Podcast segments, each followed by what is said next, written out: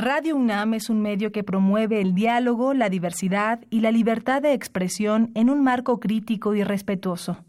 Los comentarios expresados a lo largo de su programación reflejan la opinión de quien los emite, mas no de la radiodifusora.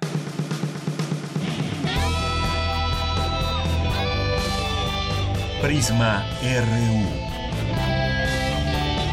Relatamos al mundo.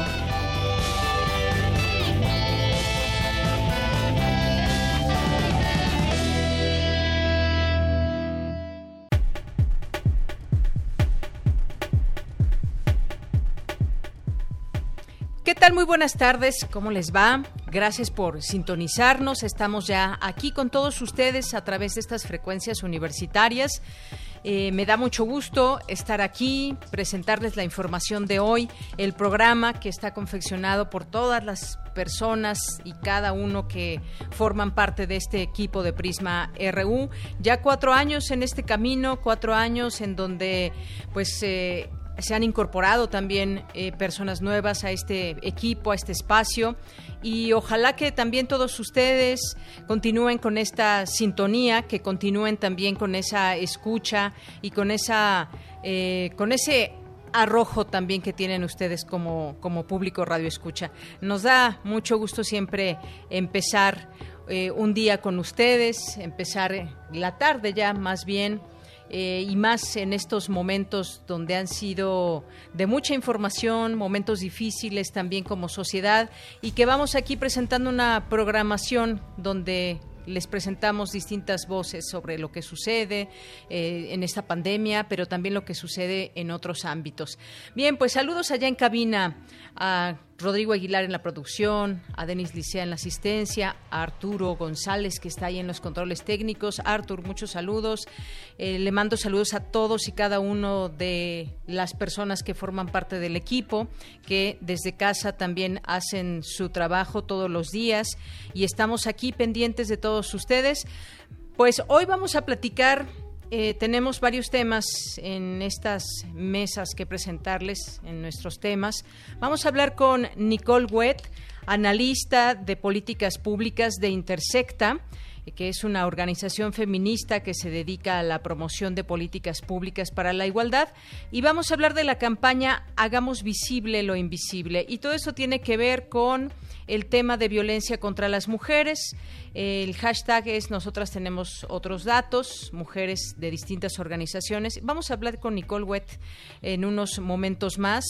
Eh, para ver también platicar de esa campaña, pero también reflexionar en torno al tema de la violencia contra las mujeres. No es solamente un tipo de violencia, son varias violencias y en este confinamiento desafortunadamente también ha prevalecido esta situación. Ya hablaremos con ella a la reflexión y posteriormente vamos a platicar con Miguel Ángel Morales que eh, estudió la licenciatura en comunicación, otra en filosofía en la UNAM y es maestro en letras mexicanas por la UNAM también.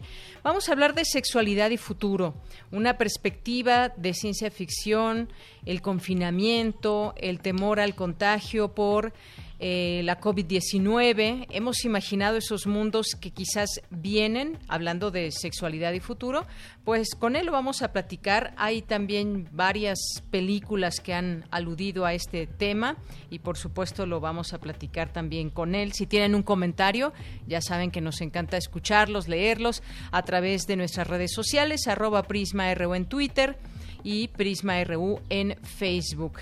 Bien, pues también ya en nuestra segunda hora tenemos nuestras secciones de hoy miércoles, la sección de sustenta con Daniel Olivares. ¿Cómo debemos desechar el material de protección que usamos ahora? Cubrebocas, caretas, eh, pañuelos. Hoy de eso nos hablará Daniel. Vamos a tener también Dulce Conciencia que eh, nos deja esta pregunta. ¿Qué efectos emocionales podría conllevar el salir del confinamiento? Esto va a ser el tema que nos plantea hoy Dulce García. Y también tendremos cultura con Tamara Quirós, como todos los días. El Foro Shakespeare cumple 37 años. Nos va a presentar una entrevista con Itari Marta, cofundadora de este foro, quien hablará de las actividades en línea para celebrar el aniversario del recinto independiente. Esto es parte de lo que tendremos hoy aquí en Prisma RU. Le saluda aquí de este lado del micrófono de Yanira Morán y saludos a quienes están en el 860 de AM, en el 96.1 de FM y en www.radio.unam.mx. Bien, pues desde aquí relatamos al mundo. Relatamos al mundo. Relatamos al mundo. Bien, y en este miércoles 27 de mayo presentan los primeros resultados de la encuesta sobre vulnerabilidad frente a la COVID-19.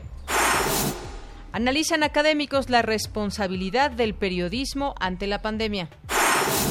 En los temas nacionales, el presidente Andrés Manuel López Obrador aseguró que no habrá confrontación con los gobernadores para la operación del semáforo con el que se pretende regular la reapertura económica en el país, tomando en cuenta los riesgos sanitarios por COVID-19. En otro tema, el primer mandatario López Obrador anunció que tiene planeado viajar la próxima semana a seis estados del sureste mexicano, de los cuales por lo menos cuatro registran algunos de los índices más altos de casos confirmados y muertes por COVID-19. La bancada del PRI en el Senado de la República agendó para la sesión de la Comisión Permanente de este miércoles un exhorto al Ejecutivo para que revoque el acuerdo que frena las energías renovables. Por su parte, los gobernadores del PAN urgieron a la Secretaría de Salud Federal ratificar el acuerdo adoptado ayer para que los estados participen en la definición del semáforo de reapertura de la actividad económica. El coordinador nacional de protección civil, David León, informó que hasta el momento suman 73 incendios forestales activos en 16 estados del país, los cuales ponen en riesgo 8.700 hectáreas. En temas internacionales, el presidente de Estados Unidos, Donald Trump, amenazó con regular o cerrar las redes sociales para, por silenciar las voces conservadoras. Uno de cada seis jóvenes en el mundo perdió su empleo estos meses, lo que los que lo mantuvieron vieron caer sus horas de trabajo 23% y la formación de muchos más se detuvo, según un informe de la Organización Internacional del Trabajo, con un sombrío panorama para la generación post-COVID.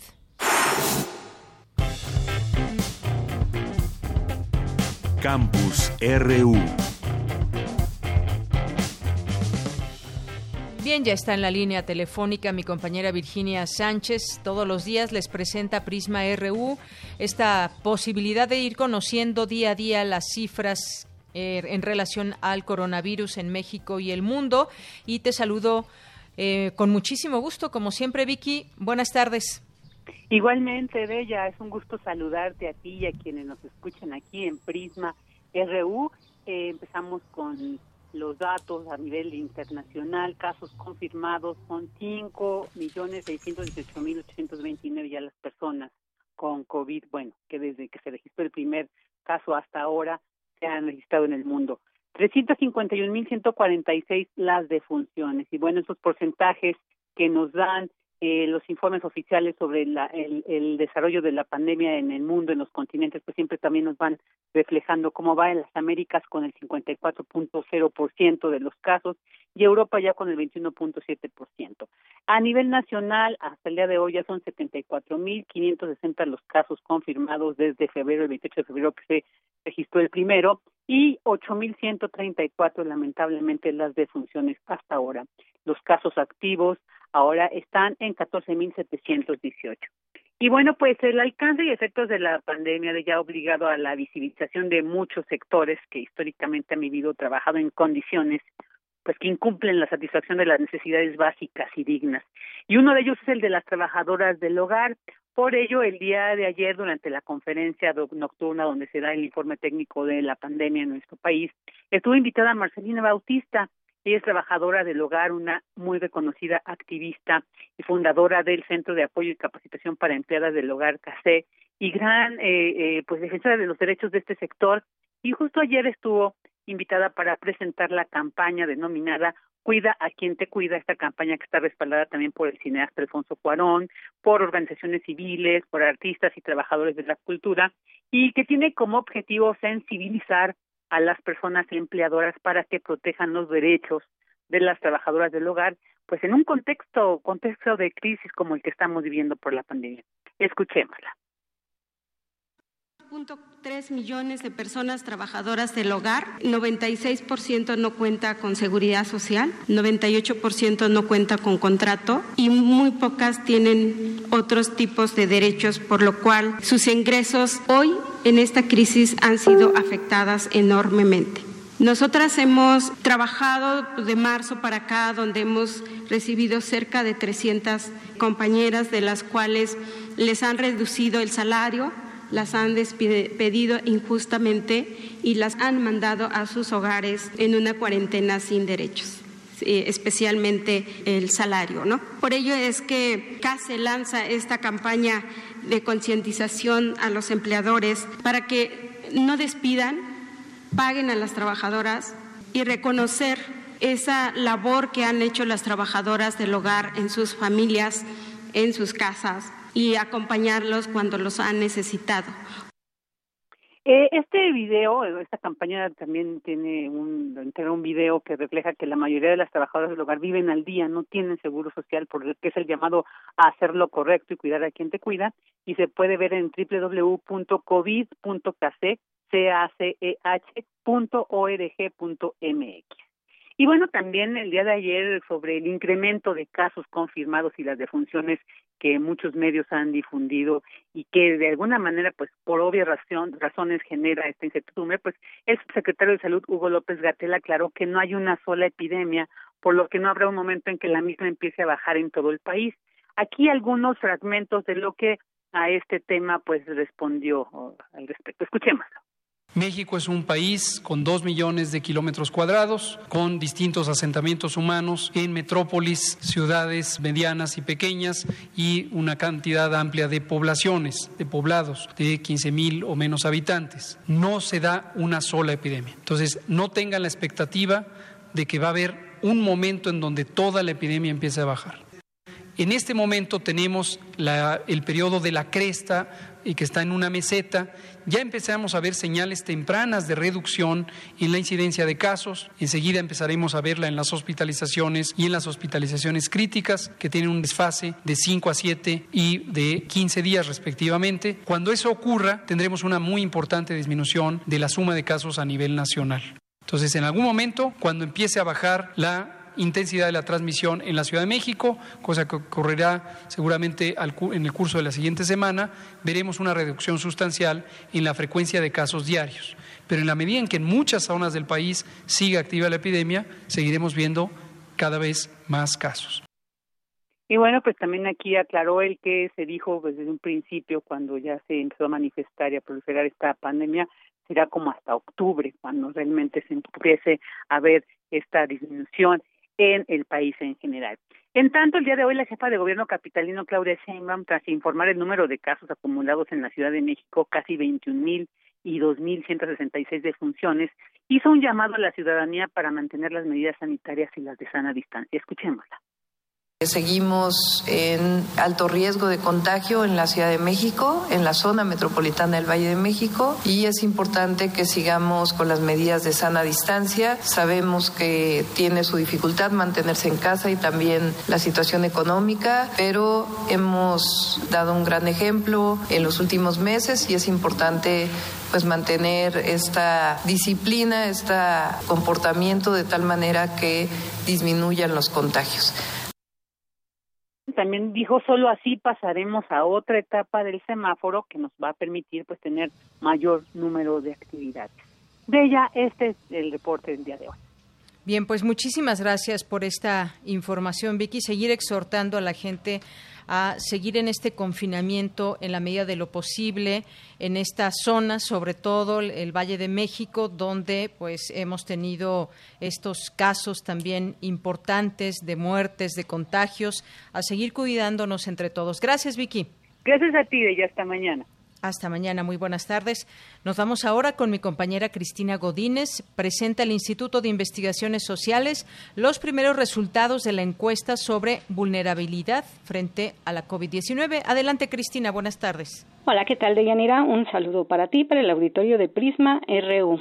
Como parte del Seminario de Estudios Interdisciplinarios sobre la Ciencia, la Tecnología y la Innovación, un grupo de investigadores del Instituto de Investigaciones en Matemáticas Aplicadas y Sistemas, del Instituto de Investigaciones Sociales y del Centro de Estudios Mexicanos en Costa Rica elaboró, aplicó y analizó dicho cuestionario. El propósito es generar un mapa de vulnerabilidad socioeconómica frente a la actual crisis sanitaria. Jesús Siqueiros, de Limas, Mérida, explicó la metodología. El cuestionario consta de seis secciones. Tiene un perfil sociodemográfico, tiene una sección de capacidades económicas, exposición al virus, recursos sociales para enfrentar la crisis, un perfil de salud y una sección final de capacidades de respuesta a la pandemia. En esta última sección se incluyen algunas preguntas sobre tecnologías, sobre acceso a servicios, entre otros. En total se hicieron 46 preguntas más un espacio para comentarios. Algo que, que no está mencionado aquí, pero que sí hicimos, preguntamos a la gente respecto a su estado afectivo emocional durante esta crisis. La encuesta se montó en Google Forms y utilizamos una estrategia de bola de nieve para poder difundir nuestra encuesta.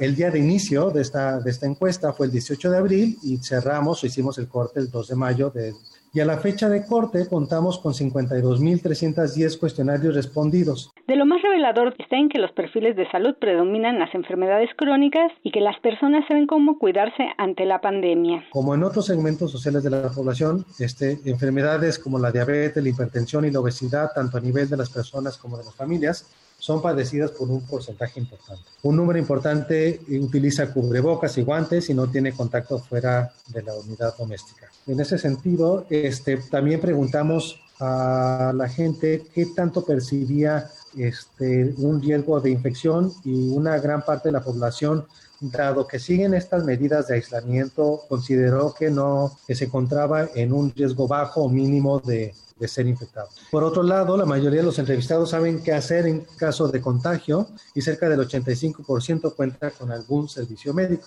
Por último, señaló que estos son datos preliminares y que continúan trabajando en identificar perfiles en relación a distintos índices para generar los mapas de vulnerabilidad. De Yanira, este es mi reporte. Muy buenas tardes. Gracias, Cristina. Muy buenas tardes. Porque tu opinión es importante, síguenos en nuestras redes sociales, en Facebook como Prisma RU y en Twitter como arroba PrismaRU. Prisma RU. Relatamos al mundo.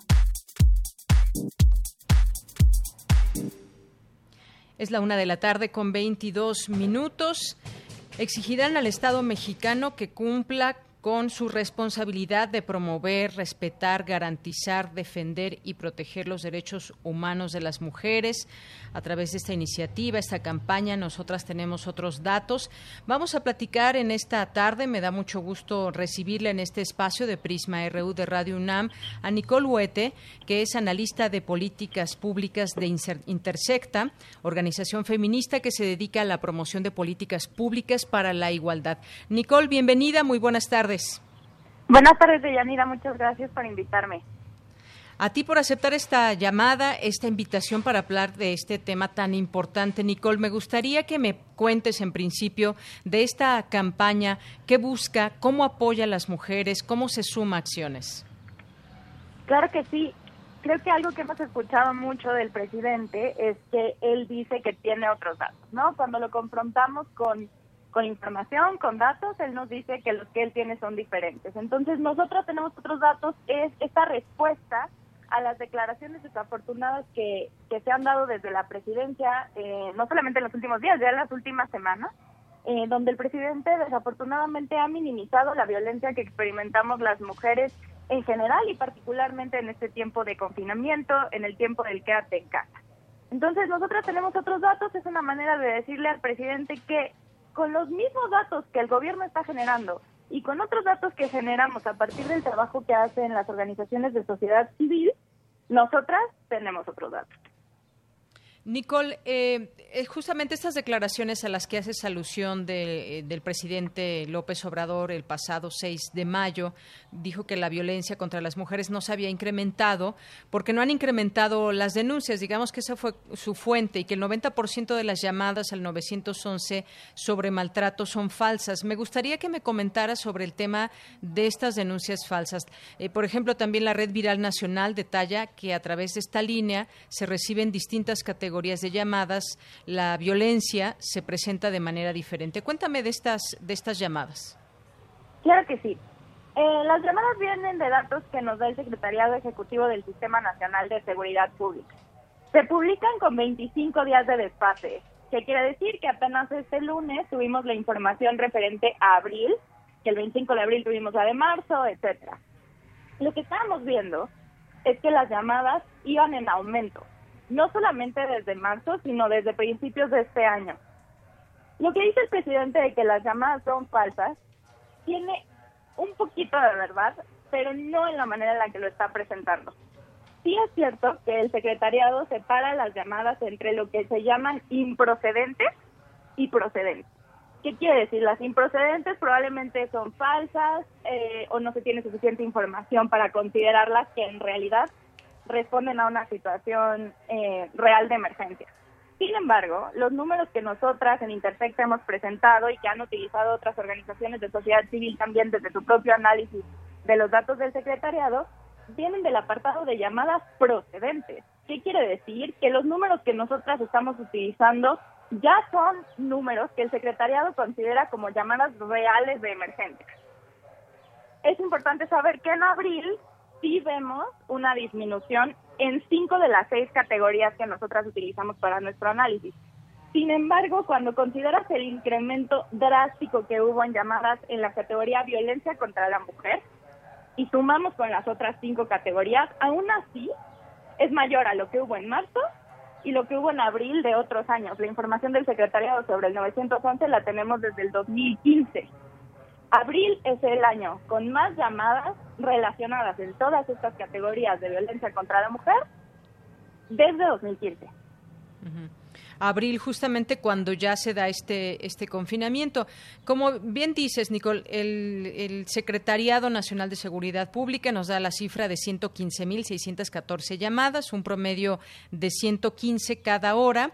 Eh, también entre estas organizaciones eh, que digo conforman también esta campaña, pues está la Red de Seguridad, Justicia, Paz o la Constituyentes Feministas, además de la Red Nacional de Refugios, que están buscando también impulsar la observación permanente de las políticas públicas implementadas por el Gobierno federal a favor de las mujeres, en donde más allá de estas llamadas que ahorita nos comentabas, también urge saber qué pasa con las llamadas que, que son reales, cómo se da este seguimiento, porque eh, pues surge disminuir la cifra negra también de subregistros o de delitos que se siguen cometiendo de violencia de género no denunciados. ¿Cómo, cómo se puede sumar también las ONGs a todo, a todo este trabajo, este esfuerzo, además, claro, de, de señalar si son otros datos, si son otras cifras? ¿Cómo se suma desde las organizaciones civiles?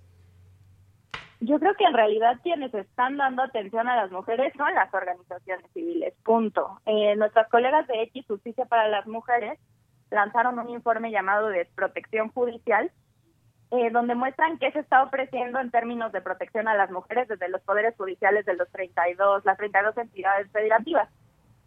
Lo que está sucediendo es que a las mujeres les están negando eh, la atención en las fiscalías muchas veces, por una parte, pero además la vemos una reducción en el acceso que tienen las mujeres a órdenes de protección, ¿no? ¿Qué quiere decir órdenes de protección? Son todas estas medidas que le pueden dar a las mujeres para garantizar eh, pues su integridad y su vida si están eh, en riesgo de ser víctimas de, de algún delito o incluso riesgo de feminicidio.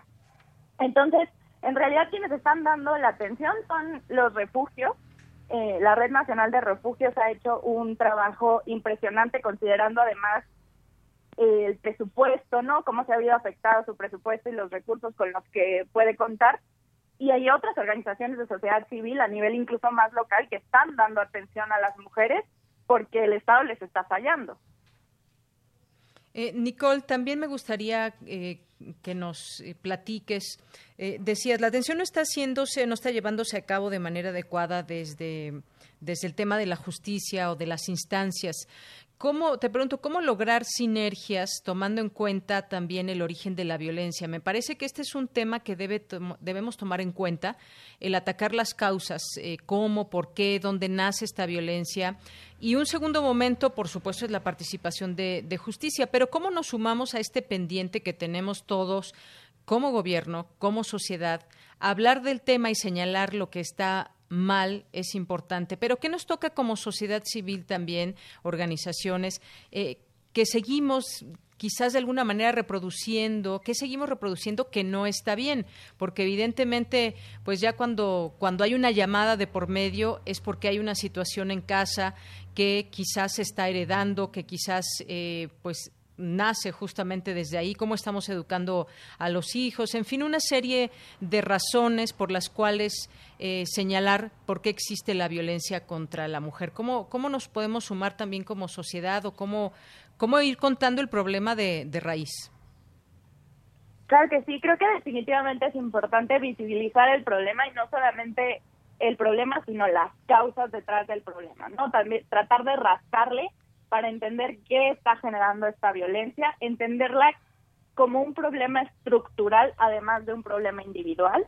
O sea, la violencia contra la mujer no es solamente un hombre decidiendo ser violento contra las mujeres. Hay causas estructurales que acompañan esto, que pueden ser desde pérdidas de empleo, particularmente ahora en el, en el tiempo de la pandemia, eh, hay un incremento de, incertidumbre, ¿no? Hay un tema de corresponsabilidad al interior del hogar en términos de la distribución del trabajo doméstico y de cuidados, ¿no? Hay muchos temas que abonan a la violencia contra la mujer, no es solamente eh, el problema individual de un hombre que es violento, ¿no? Entonces, la primera parte sería visibilizar esto, entender que es un problema estructural, que se alimenta de lo que hacen o no hacen las políticas públicas y también lo que hacemos como sociedad.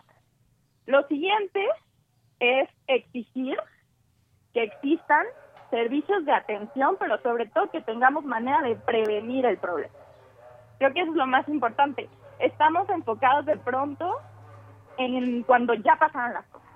Cuando ya existe violencia, cómo damos atención a eso. Y por supuesto que es importante, pero también tenemos que pensar cómo prevenimos cómo hacemos que esto deje de suceder, cómo cambiamos las dinámicas al interior de los hogares, qué se necesita para que esas dinámicas cambien, ¿no? Se me ocurre, por ejemplo, pensar fuera de tiempos de pandemia en cómo están repartidas las cargas de cuidado, cómo son los horarios en, los trabajos para que las personas puedan o no participar de las tareas del hogar, qué acceso tiene la gente a salud mental, ¿no? A servicios de salud mental.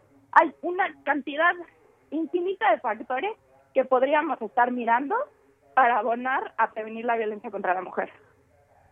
Claro, Nicole, me parece que esta es una, una situación en la que debemos de ver este problema en, su conjunto. Eh, el problema es estructural, bien decías. Eh, ¿Cómo cortamos de raíz todo esto? Pues empieza desde cómo se nos está educando, cómo podemos romper eh, justamente con esos lazos que nos llevan a todo el ambiente de violencia.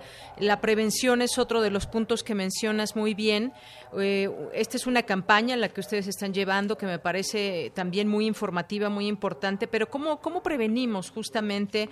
Porque las campañas vienen, tienen que venir, sí, del gobierno, pero nosotros tenemos que ser quienes las ejecutemos o también se pueden señalar cosas que no están bien y, que es nuestro derecho y que también nos, podemos sumar hombres y mujeres a todo esto. Como decías, no es solamente que eh, un hombre en una casa le esté golpeando a la mujer, sino que también estamos hablando de violaciones, de situaciones eh, mucho más difíciles también.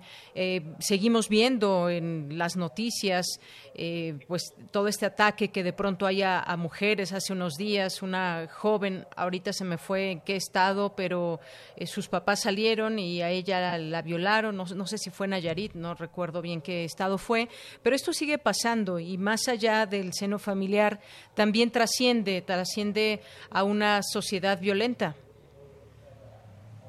Sí, sí, por supuesto. Eh, tenemos un contexto generalizado de violencia, pues eso es muy importante matizar y contextualizar.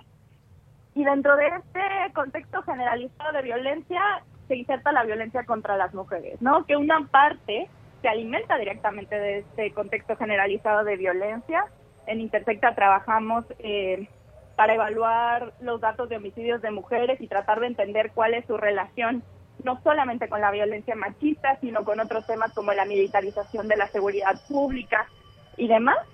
Pero al mismo tiempo tenemos que entender que sí hay cosas muy particulares de la violencia contra las mujeres que tienen que ver con estereotipos de género, que tienen que ver con roles de género, con expectativas de cómo debe ser una mujer.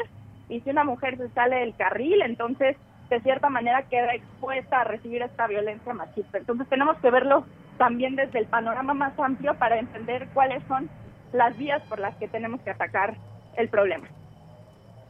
Así es, los datos creo que son una fuente muy importante también de, tener a la mano y justamente con los datos eh, en la mano decir, a ver, esto se, se está saliendo de control, cómo vamos avanzando en el tema, porque también hay formas de, de hacer estas mediciones de violencia, cómo vamos efectivamente a planear una, una estrategia, pero que también en los números se refleje, que a finales del próximo, eh, del próximo año, a finales de sexenio, cuáles son, digamos, las cifras, los retos, los objetivos en todo esto. Yo creo que es un trabajo que tiene que estar bien establecido, qué le toca a cada quien y en este, en este ámbito irnos sumando y sobre todo comprender el problema, porque hablábamos de estas llamadas que se han recibido durante el confinamiento, son distintos tipos de llamadas, no es solamente un tipo de, violencia que se esté ejerciendo. Entonces, pues eh, incluso también ya hubo esta protesta virtual a la que se llamó desde, desde esta mm, campaña, digamos,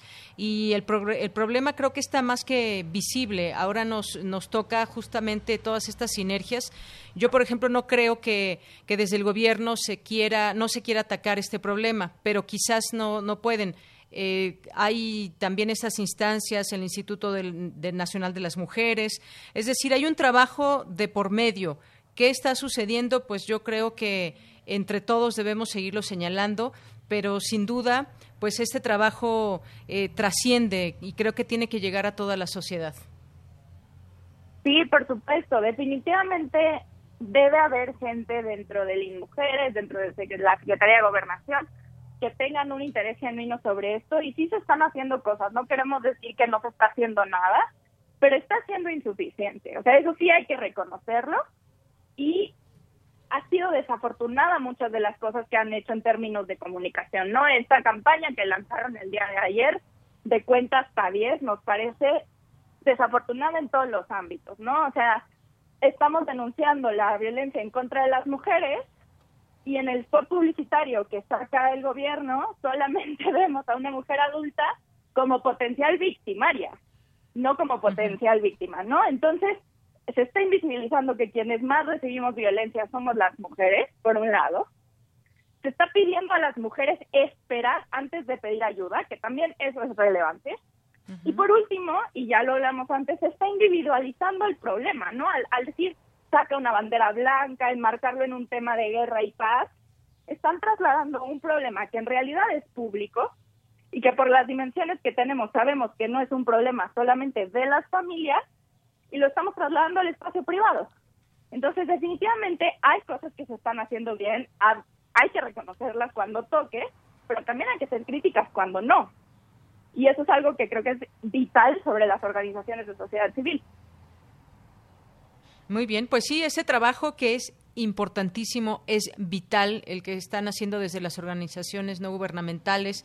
Eh, hemos visto también que se ha logrado una organización importante eh, en muchos sentidos y esto debe prevalecer, por supuesto. Este es un movimiento que se inicia también y que pues se ha denominado, nosotras tenemos otros datos, y hay distintas organizaciones que pues podemos conocer también. Ahí están cuál es el trabajo que está haciendo cada una de ellas y que exponen que muestran que esta violencia contra las mujeres no ha cesado en los últimos meses. Y las acciones como bien decías no eh, seguramente de manera genuina se quiere desde el gobierno atacar este problema pero pues habrá que escucharnos entre todos. Y el tema de la justicia pues sabemos que se nos queda de ver en todos sentidos a, a las mujeres. Bueno en general en la justicia, los temas de justicia, pero en, el caso de las mujeres mucho más, porque muchos de los casos quedan impunes. Y aquí en estos eh, momentos específicos de llamadas, ¿cómo se les da justamente este seguimiento? No, no lo sabemos exactamente y hay una cifra negra también a la cual quizás no se puede acceder. Eh, cifra negra me refiero a las mujeres, a las personas que no llegan ni siquiera a poder hacer la llamada. Sí, sabemos que aproximadamente 8 de 10 mujeres no denuncian. Esta es una cifra que sacamos del ENDIRE, que es la encuesta, encuesta nacional sobre la dinámica de las relaciones en los hogares, que es de 2016 y esperemos pronto tener la, la nueva eh, edición.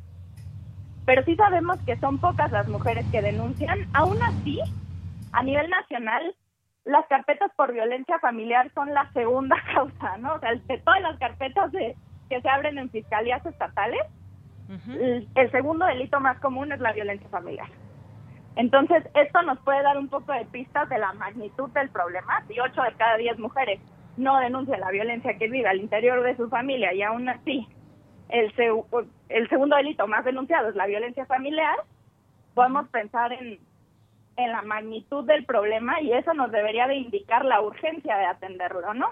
Y no solamente para las mujeres que vivimos en zonas urbanas, en la capital, cerca de los centros de justicia para las mujeres o de una fiscalía especializada, si lo necesitamos así, sino también para las mujeres que viven en contextos rurales, por ejemplo, para las mujeres indígenas, para las mujeres afromexicanas. Y es verdaderamente preocupante para nosotras en Intersecta que, por ejemplo, las CAMIS, que son las casas de las mujeres indígenas y afromexicanas, las están dejando sin recursos.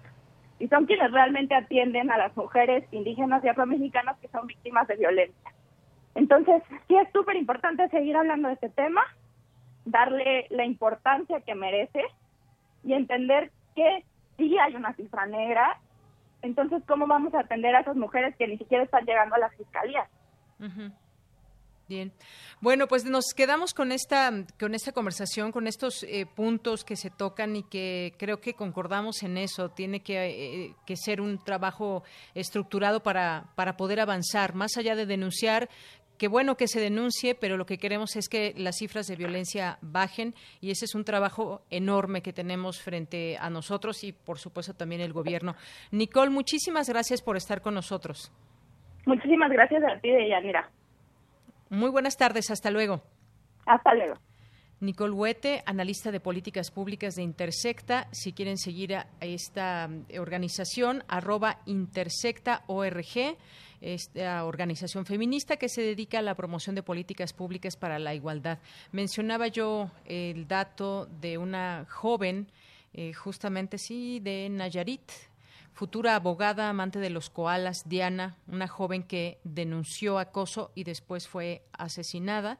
Eh, tomo estos datos del portal de Animal Político, donde dice que eh, tenemos que esperar a que pasen actos de mayor gravedad para empezar a reaccionar gente.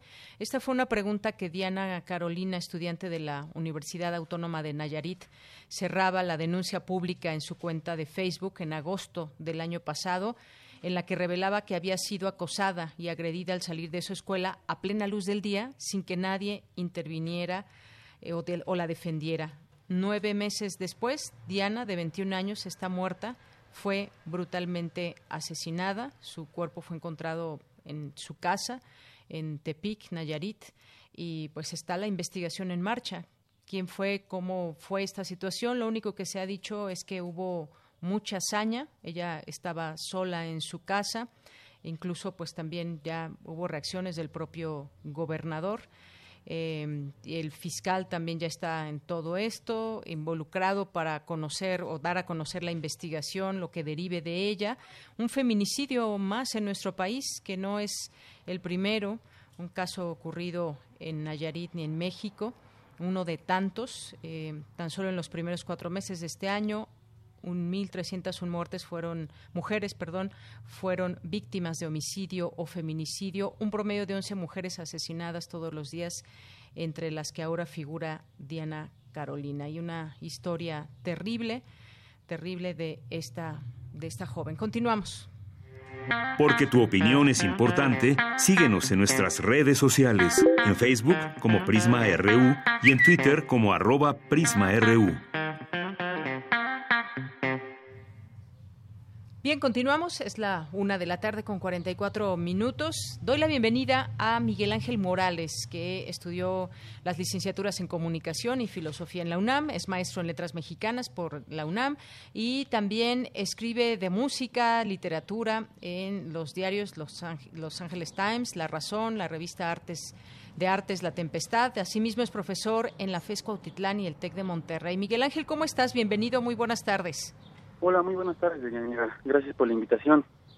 Bien, pues es, eh, es un tema un tema que quisimos tocar contigo, que pues tú sabes al respecto y me gustaría que platicáramos un poco.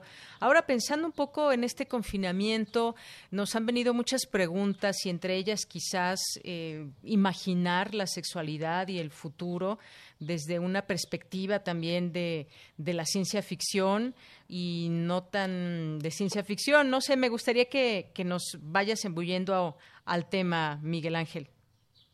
Sí, mira, eh, a mí me parece un tema súper interesante que,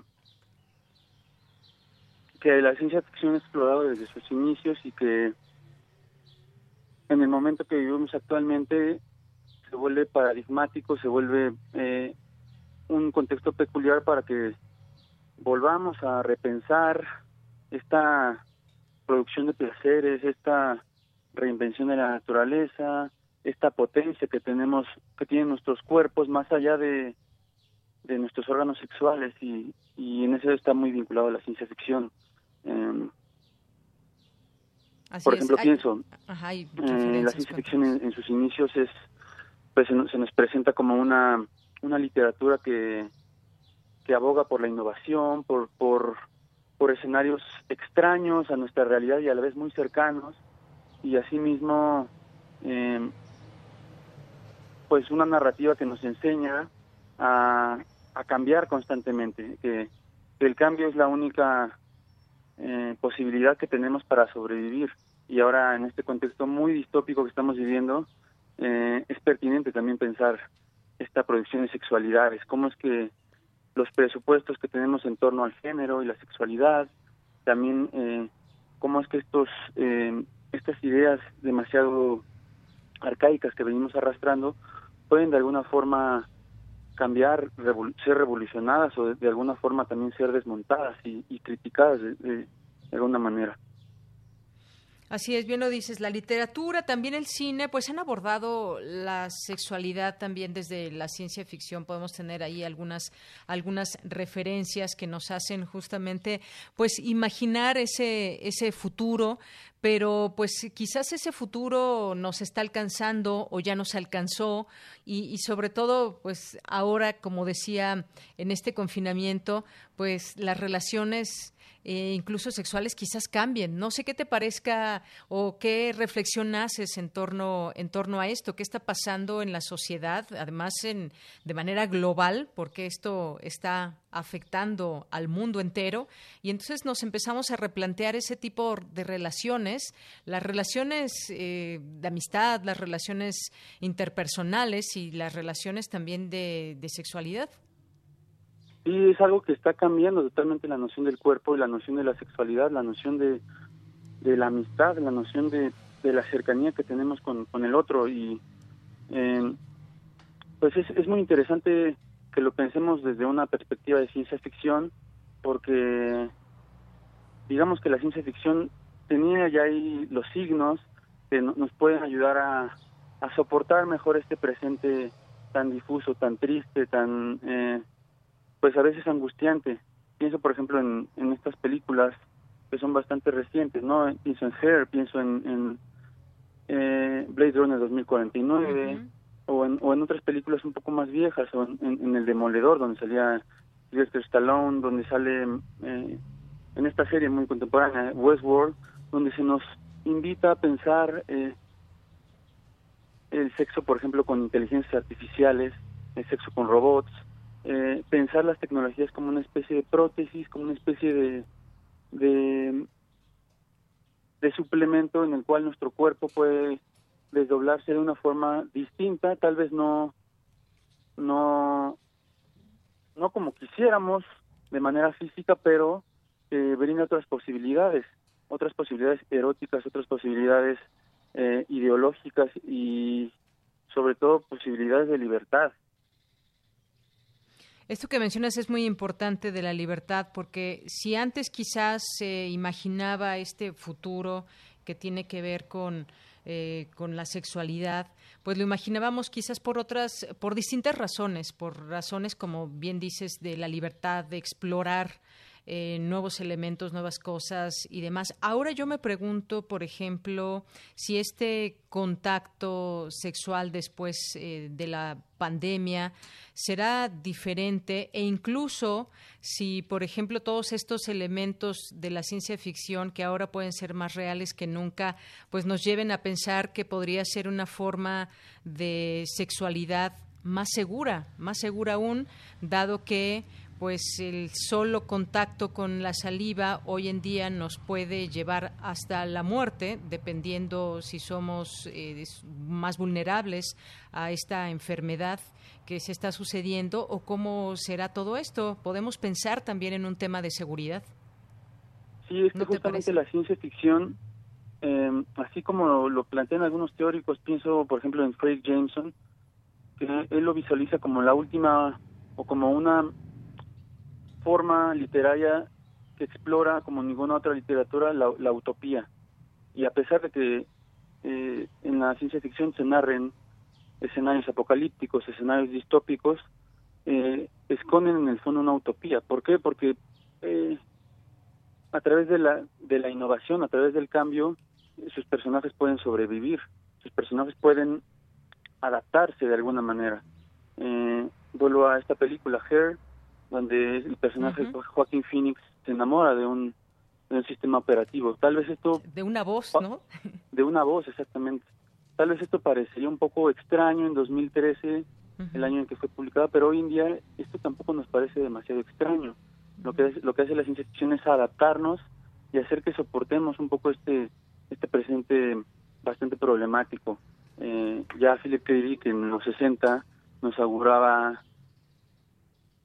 que, los seres humanos podríamos soportar la vida a partir de drogas y a partir de eh, desdoblamientos con inteligencias artificiales o, virtuales, lo cual no, no, no quiere decir que esto sea bastante positivo, pero nos, nos hace pensar que el ser humano en su visión más tradicional está cambiando, está pasando a una visión posthumana, le han llamado algunos teóricos, algunas teóricas como como Donna Haraway, que nos hacen también eh, cuestionarnos el, el falocentrismo en el que vivimos, en la importancia que le damos a los genitales, ¿no? Y, y pienso, por ejemplo, este pensamiento de ciencia ficción nos hace descentrar la idea de la importancia de los órganos genitales, la idea de la importancia de, de las posibilidades del cuerpo, sino también el deseo eh, la sexualidad está sobre todo en la imaginación, está en la mente, está en,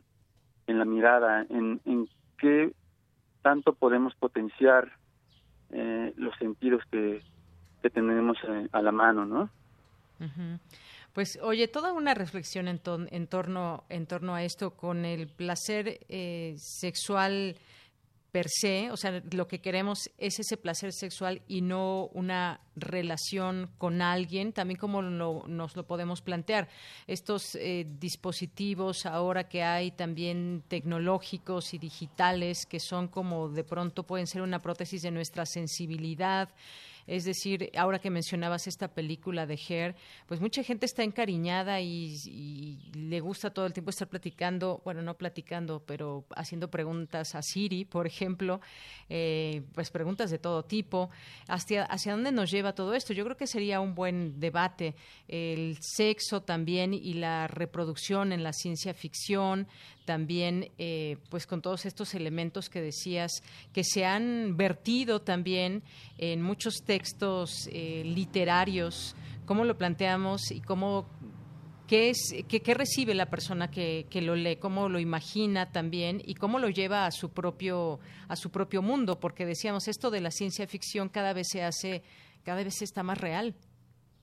Sí este año es el año más distópico que yo que yo recuerdo en, un tiempo para acá y supongo que la mayoría de la gente no no no habíamos vivido algo tan tan desastroso y, apenas estamos entrando a este escenario no bastante eh, depresivo, pero justamente las tecnologías, eh, lo dice Donna Haraway, son una potencia de fuga, son nuevos lugares de producción de placeres. Tenemos que tener cuidado en, en esa producción de placeres y en esa en ese uso responsable de las tecnologías. ¿Por qué? Porque bien lo dices, Deyanira, hay esta fascinación por hablar con los dispositivos tecnológicos que a veces puede parecerse un poco a, al narcisismo, a un solipsismo en el cual se nos dice lo que queremos oír, ¿no? Y la idea es que, que los dispositivos, que las tecnologías, las innovaciones científicas, eh, cognitivas, nos ayuden de alguna forma a recuperar el cuerpo social, a, a potenciar otra vez la revolución, porque ahora estamos un poco tullidos, estamos un poco eh, recluidos, ensimismados, encerrados, confinados y, y eh, de alguna forma tenemos miedo a acercarnos al otro. Pienso en las revoluciones que se estaban gestando hasta que hasta que llegó esto y, y pues la ciencia ficción nos puede ayudar otra vez a replantear ese poder político que tiene el cuerpo, ese poder eh, subversivo que, que tiene la unión de los cuerpos, ya sea física o, o, virtualmente. Pero la idea es que podamos tener una conversación con el otro, que podamos generar diferencia, disidencia y pues hacer sobre todo política, el que, la, que los dispositivos y que pensar esta realidad de ciencia ficción no nos haga imaginarnos que somos solamente robots, sino que somos posthumanos básicamente, que somos eh, otros individuos que entraron en, en marzo y que en junio, julio, agosto, yo no sé cuándo vayamos a salir, uh -huh. seamos unos individuos totalmente distintos, pero que tal vez tengamos mayores herramientas para entender este presente. Pues sí, esas herramientas que también eh, pues se tienen a la mano en la imaginación y que es justamente la ciencia ficción. Lo traíamos a, a, colación todo esto también porque justamente la ciencia ficción nos ha enseñado sobre el sexo del futuro y me parece que ya hablar de ese futuro, no sé si ya casi estamos más bien hablando del presente, Miguel Ángel. Sí, es, es que la condición posmoderna nos ha hecho pensar todo el tiempo en un presente eterno, que dejemos de imaginar el futuro, que, que veamos como algo imposible uh -huh. que, que, aquello que parecía tan distante sea realidad, ¿no? Pero otra vez la invitación es a pensar que ese futuro, por más terminal que sea, siempre debe estar en constante construcción, siempre debemos pensar en una idea de futuro, porque si lo cancelamos, nos cancelamos a nosotros como sociedad nos estamos eh, entregando a, a los poderes políticos de, de, cualquier índole, ya sea de empresas, ya sea de gobiernos, ya sea de pues de gente que tiene mayor poder o, que está trabajando en, en, unas relaciones mucho más grandes que dentro de nuestra pequeña microfísica de poder. Y pues no, no debemos descuidar eso, tiene que ser, tiene que volverse una ética en la cual nosotros estemos todo el tiempo jugando con esta noción del futuro y, y también ser ser críticos, ser eh, pues ser alegres, porque hoy en día ser alegre es un acto revolucionario más que darle la bienvenida a esa tristeza. Y qué mejor alegría que que darle la bienvenida al placer, darle la bienvenida a la diversidad sexual, darle la, bienvenida a otros bagajes culturales que no son los nuestros, mejor bienvenida que darle un abrazo a la diferencia, básicamente, ¿no? Así es. Y bueno, pues pensando en esos futuros también, pues por ejemplo el sexo en el espacio y muchas otras cosas. La imaginación es inagotable y también podemos pensar muchas muchas de muchas maneras la sexualidad del futuro, del presente. Pues Miguel Ángel, muchas gracias por estar con nosotros eh, en esta ocasión aquí en Prisma RU de Radio UNAM platicar de estos de estos otros temas también. Muchas gracias. Te agradezco, Yanira. Muchísimas gracias. Un abrazo, hasta luego. También a ti. Miguel Ángel Morales, y bueno, pues con este tema de la sexualidad y futuro. Ya casi nos vamos al corte, estamos escuchando aquí, bueno, empecé a escuchar esa canción y se me vino a la idea, por ejemplo, Sexo en el Espacio, ya que estamos hablando de ciencia ficción. Bueno, pues va a haber lanzamiento de SpaceX y la NASA eh, y pues nuestro productor nos ofrece esta canción para estos eh, momentos y para los eh, futuros imaginarios y nuestras formas de relacionarnos. Y es Space Oddity de David Bowie. Con esto nos vamos a ir al corte y volvemos.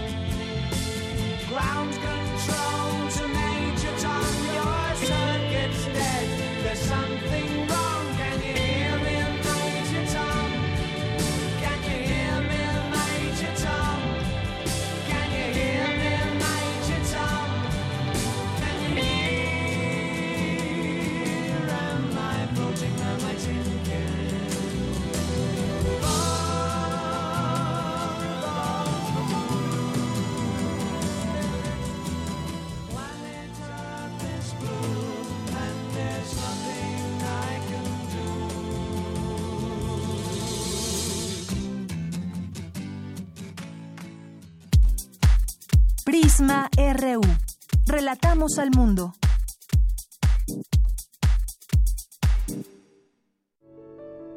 Hoy, nuestras ciudades callan.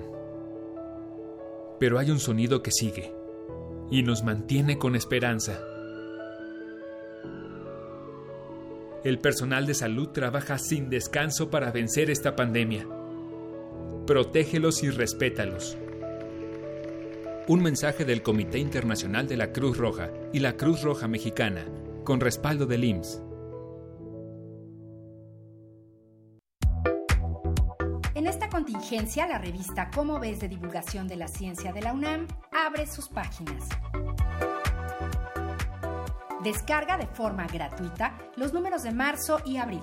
Ingresa a revistadigital.comoves.unam.com .mx revistadigital.comoves.unam.mx Quédate en casa. Divulgación de la ciencia UNAM te acompaña. Hoy más que nunca me importa que mi vecina esté bien, que tú estés bien y que en tu casa estén bien. Hoy te saludo con la mirada para que mañana volvamos a abrazarnos como solo nosotros sabemos. Quiero que nos vaya bien. Tenemos más en común que diferencias. Hagamos lo que nos toca. Ayudémonos. Venzamos la adversidad una vez más. Infórmate y sigue las recomendaciones de las autoridades de salud. Para protegernos, contamos todas, contamos todos. INE. En junio preparamos el retorno escalonado a la normalidad tras cuarentena por el COVID-19. Las actividades esenciales se han mantenido durante la contingencia a partir del 18 de mayo se levantarán las restricciones en municipios que estén libres de contagios. Todas las empresas y establecimientos aplicarán las medidas sanitarias obligatorias. Desde el primero de junio, un semáforo semanal informará el tipo de actividades a reanudar en cada entidad y región del país. Gobierno de México. El jazz, música de subversión, creada por manos y corazones afroamericanos que alteraron las reglas Música de libertad, de movimientos, energía que emana del interior y encuentra su propio lenguaje.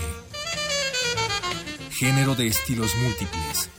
¿Cuál de ellos exalta tus sentidos?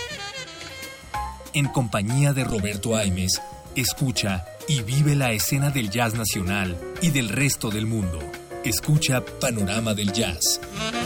De lunes a viernes a las 19 horas por el 96.1 de FM. Solo déjate llevar. Radio UNAM. Experiencia sonora.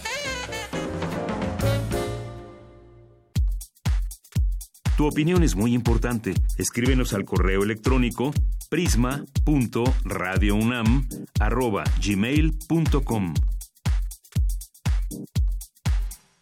Estamos iniciando el programa Prisma RU. Mi nombre es Deyanira Morán, a nombre de todo el equipo. Gracias. Que está escrito por gente que conoce.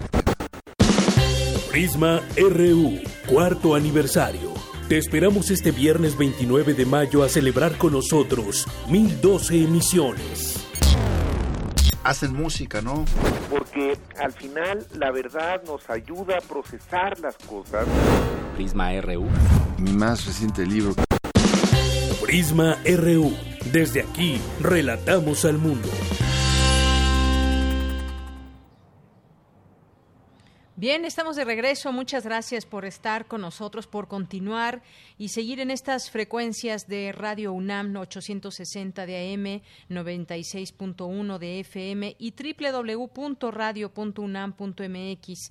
Estamos transmitiendo en vivo, como lo hacemos todos los días, y los invitamos, ya escuchábamos, los invitamos todos los días y sobre todo el viernes a que nos acompañen y que sean parte de este festejo.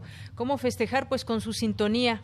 Con su sintonía festejaremos, por supuesto, ahora que estaremos imposibilitados a darnos un abrazo, a festejar con todos ustedes y ofrecerles el trabajo de este equipo. Así que, pues los invitamos, su presencia será radiofónica y nos será de mucha, de mucho gusto y pues ojalá que lo anoten ahí en su agenda. Bien, pues vamos a continuar y gracias a las personas que también nos están haciendo llegar sus mensajes a través de redes sociales, que ahora pues es la forma en que nos estamos comunicando con todos ustedes. Gracias. Eh, Chris Morris, eh, Pendiente y Alicia, Miguel Ángel Morales, Marco Fernández también, El Zarco dice que con esta música sí nos hace el pastel de aniversario.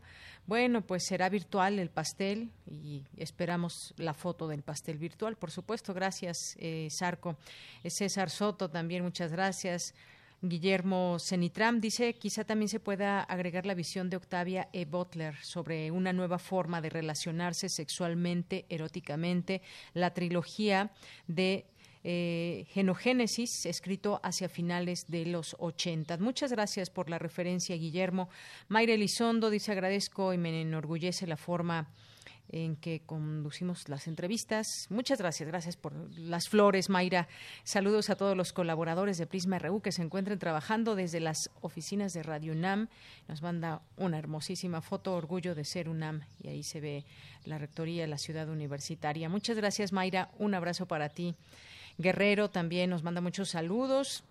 Sergio Telles, Armando Cruz nos dice, buen día, ¿con qué información dice el gobierno eh, si quiere combatir la violencia contra las mujeres y tal vez no puede?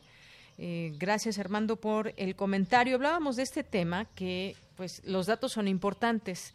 Ahora bien, es importante también que los datos sean los correctos y es importante también que las estrategias funcionen y que esto es una cadena, que lo comprendamos también de esta forma y solo así podremos eh, cerrar el paso a la violencia contra las mujeres y a la violencia en general.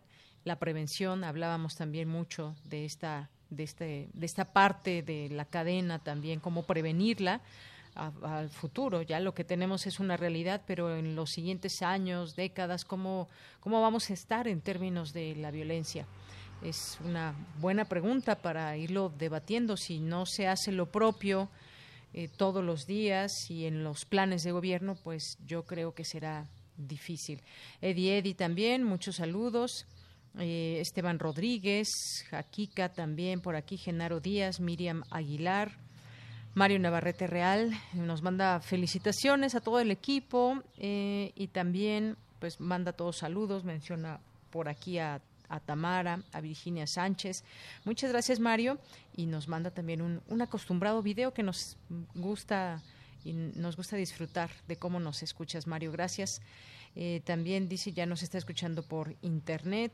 magnífico programa, muchas gracias. Programa Ibermemoria también por aquí que ya nos siguen. Nuestros amigos de Fundación UNAM aquí enviándonos felicitaciones. Dice, nos emociona mucho invitarlos a festejar con nuestros amigos de Prisma RU su cuarto aniversario. No te pierdas su transmisión en vivo. Gracias a todos en Fundación UNAM que hemos hecho una excelente sinergia con ellos. Eh, Marta Ilán también, Muchas gracias a Freddy Martín, eh, Alejandro Martínez también, muchas gracias a nuestros amigos de la cuenta oficial de posgrado de Economía de la UNAM por aquí presentes. Muchas gracias. A Feliz también, eh, Rooster Water, también le mandamos saludos a Dan González y a todas las personas que se sumen. Aquí estamos leyéndolos todo el tiempo, constantemente, los mensajes que lleguen todos. Aquí estamos atentos. Mercedes de la Vega también. Muchas gracias. Bien, pues vamos a continuar. Vamos a continuar ahora con la información en esta, en esta segunda hora de Prisma RU con mi compañera Cindy Pérez Ramírez. Analizan académicos la responsabilidad del periodismo ante la pandemia. Adelante, Cindy, muy buenas tardes. Deyanira, muy buenas tardes a ti y a todas las personas que están escuchando Prisma RU en el marco del ciclo de conferencias Un Nuevo Nosotros, organizado por la Coordinación de Humanidades de la UNAM, se llevó a cabo la charla Encrucijada del Periodismo, Responsabilidad versus Pandemia, en donde Daniel Moreno, director de Animal Político, indicó que la infodemia, este término acuñado al brote de información que afecta la convivencia de las sociedades, representa falsas noticias y sobreexposiciones. Vamos a escucharlo. Junto a desinformación, a mí me gustaría sumarle sobre información. Y, lo digo porque evidentemente estamos saturados de información sobre el tema pandemia. Eh, lo mismo eh, eh, nos dedicamos todos a seguir las conferencias de la noche, que me parece entendible, pero nos aventamos a escuchar conferencias de la OMS, a leer artículos pretendidamente científicos que hablan sobre el tema. Es decir, estamos consumiendo mucha información sobre el tema y eso también genera una saturación importante, una confusión, porque finalmente estamos hablando de una enfermedad, lo que no tiene es claridad en muchas cosas, claridad en cuándo va a resurgir, cómo va a rebrotar, si la vacuna, si no la vacuna. Y, creo que el consumir tanta información también genera pues esta, este otro problema, ¿no? En tanto, Ernesto Núñez, periodista y académico de la Facultad de Ciencias Políticas y Sociales de la UNAM, señaló que las redes sociales permiten la difusión masiva de la información y de alguna manera sus usuarios se han convertido en un medio de comunicación en sí mismos. Aquí sus palabras. Esto ha venido a cambiar la dinámica tradicional del consumo de noticias que había en los años 90 o incluso en los primeros años de los, dos, de los 2000, en donde era una, una relación un poco más vertical ¿no? entre los medios de comunicación y las audiencias. Y que hay veces que hay alguien que, que no es propiamente un periodista o, o alguien que trabaja en un medio, pero que tiene una capacidad y un alcance en sus tweets, en sus posts de Facebook, en su Instagram, que tiene la capacidad también de desinformar esa persona.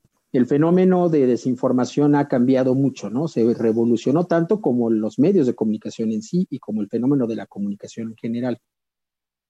De Yanira, otra de las reflexiones que se hicieron en torno a la infodemia es que tiene un terreno fértil en fenómenos relacionados con las emociones, por ejemplo, el miedo que produce el coronavirus.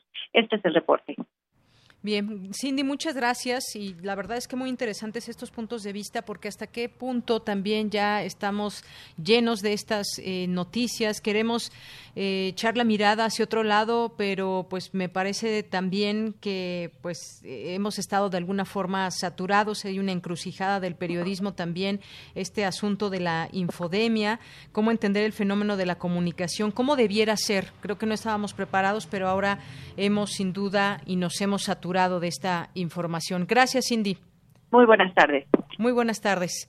Bien, pues de ahí, y este tema lo retomaremos mañana. Justamente Ernesto Núñez estará eh, no mañana, el viernes, en nuestro programa especial, eh, también hablándonos de estos eh, temas, cuál es la responsabilidad del periodismo y pues eh, desafortunadamente nuestra otra pandemia que es la desinformación. Pero ya lo estaremos platicando con él más ampliamente el viernes y nos vamos ahora con la sección de sustenta de Daniel Olivares. ¿Cómo debemos desechar el material de protección cubrebocas, caretas, lo que utilicemos, porque algunas personas nos dicen, bueno, pues no he encontrado los cubrebocas de mi agrado y entonces me pongo una mascada y luego qué pasa con esa mascada.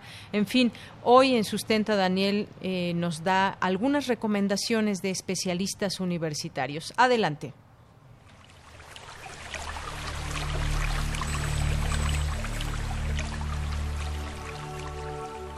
Sustenta. Sustenta. Innovación universitaria en pro del medio ambiente.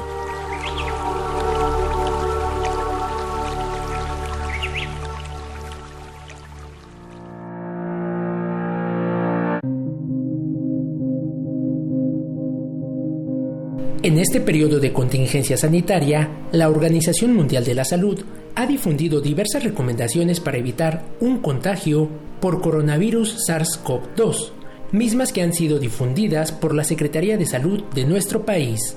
Entre dichas recomendaciones se encuentran lavar las manos de manera frecuente con agua y jabón al menos durante 20 segundos, estornudar o toser en el ángulo interno del brazo, mantener tu casa ventilada y limpia, así como desinfectar los utensilios y superficies de uso común. Y si sales a la calle, mantener sana distancia, que consiste en guardar al menos un metro y medio de separación entre una persona y otra. Adicionalmente, se recomienda el uso de guantes, cubrebocas y caretas de plástico que eviten el contacto con alguna persona infectada por el virus, el cual se propaga principalmente de persona a persona a través de las gotículas que salen de la nariz o la boca al toser, estornudar o hablar.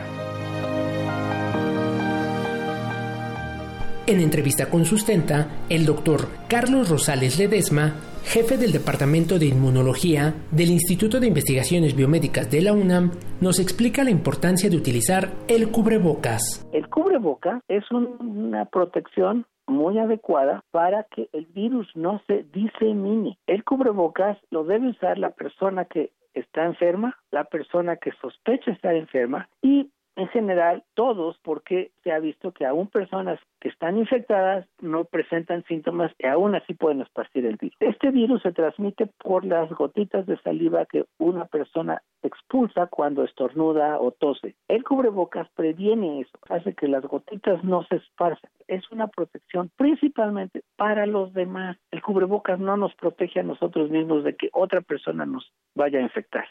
Pero ¿Cómo debemos desechar el material de protección como guantes, cubrebocas y caretas de plástico?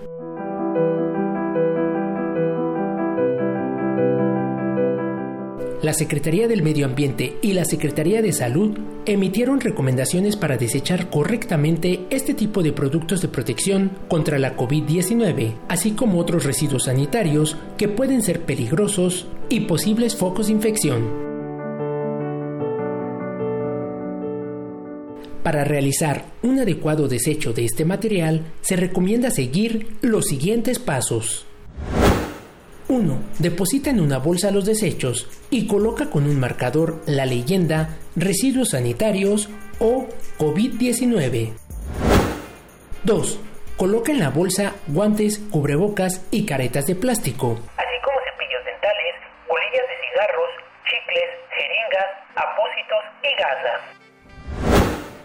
3.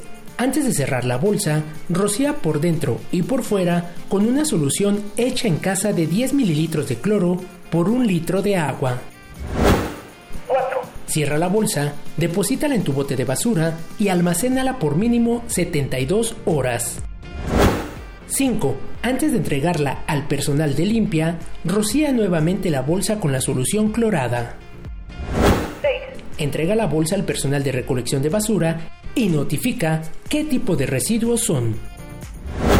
El doctor Rosales Ledesma nos explica cómo podemos sanitizar este material antes de desecharlo. Las caretas, como cualquier otro material de plástico, puede ser desinfectado de la misma manera que desinfectamos otras cosas rígidas o una superficie. Si lo podemos lavar con agua y jabón es perfectamente suficiente. Si no, usar alcohol al 70% o una disolución de blanqueador y con eso lo podemos desinfectar y queda limpio.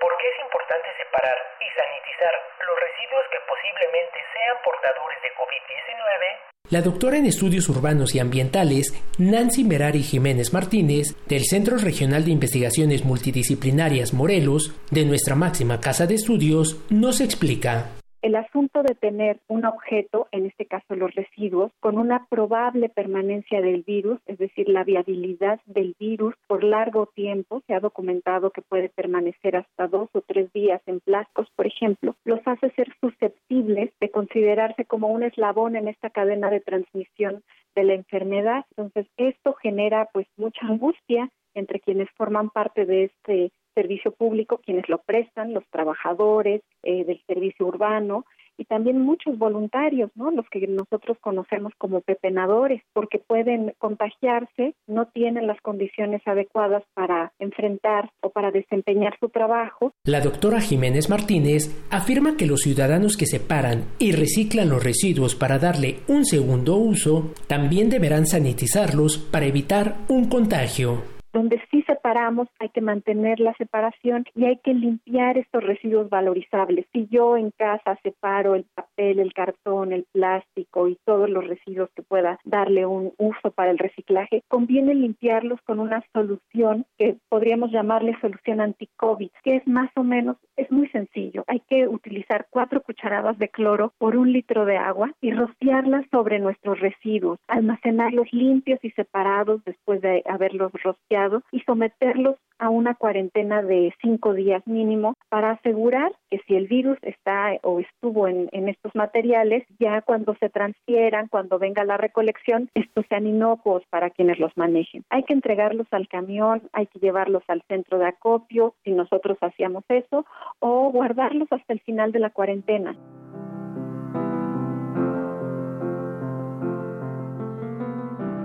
Recordemos que la fase 3 de la contingencia por la COVID-19 aún no termina. Y no debemos bajar la guardia en este tipo de acciones para evitar más contagios. Si deseas más información acerca de cómo sanitizar, separar y desechar los residuos generados en tu casa, puedes visitar el sitio web de la Secretaría del Medio Ambiente de la Ciudad de México en www.cedema.cdmx.gov.mx.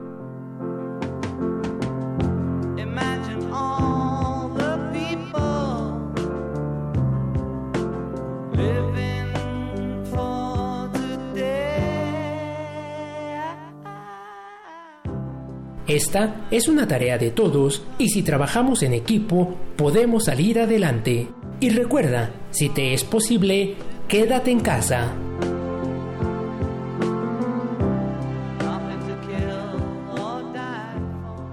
Para Radio UNAM, Daniel Olivares Aranda.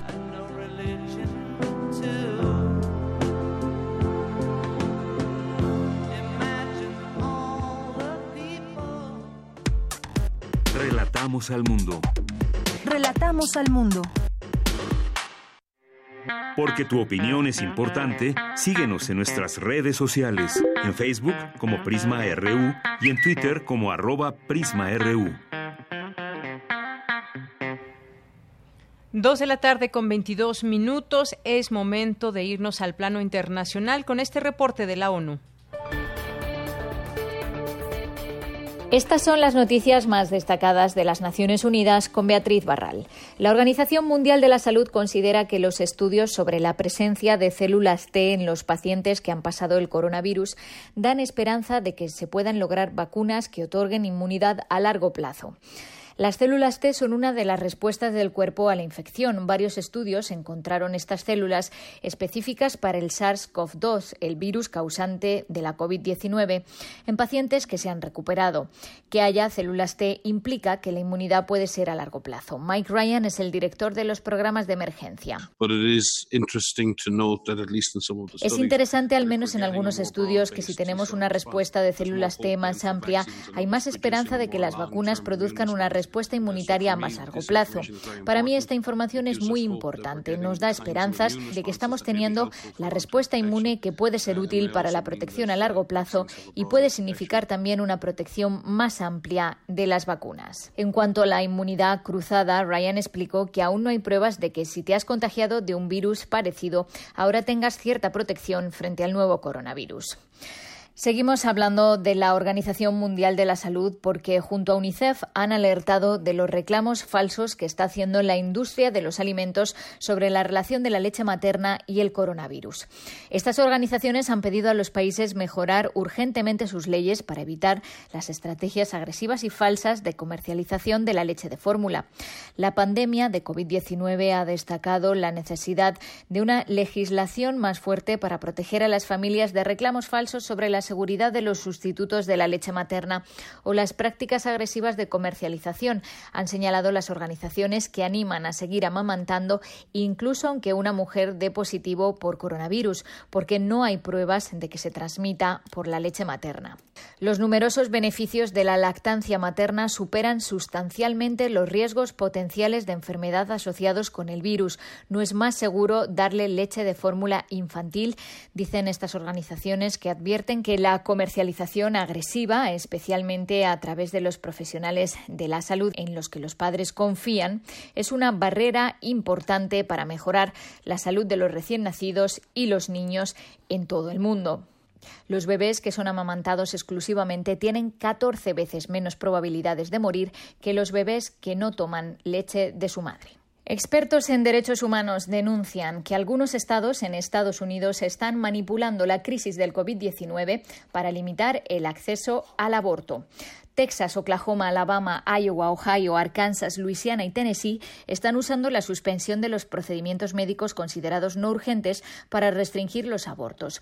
Los expertos dicen que estas medidas ponen a las mujeres en riesgo y exacerban las desigualdades sistémicas. Para muchas mujeres significará que no pueden acceder al aborto dentro de los plazos legales y seguros. Las mujeres se verán forzadas a viajar a otros estados para obtener estos servicios, poniendo en riesgo su salud e incumpliendo las medidas de salud pública. Los abortos son un procedimiento médico esencial y deben seguir disponibles durante la crisis, reclaman estos especialistas. Y más de uno de cada seis jóvenes ha dejado de trabajar desde el comienzo de la pandemia de la COVID-19 y quienes siguen empleados han visto reducir sus horas de trabajo en un 23%. Según la Organización Internacional del Trabajo, los jóvenes están siendo afectados de manera desproporcionada por la pandemia y el incremento del desempleo desde febrero afecta más a las mujeres. En 2019, alrededor de 267 millones de jóvenes, o uno de cada cinco a nivel mundial, no trabajaban ni seguían una educación o formación profesional. La organización pide respuestas políticas urgentes, incluyendo programas de empleo y formación. Y hasta aquí las noticias más destacadas de las Naciones Unidas.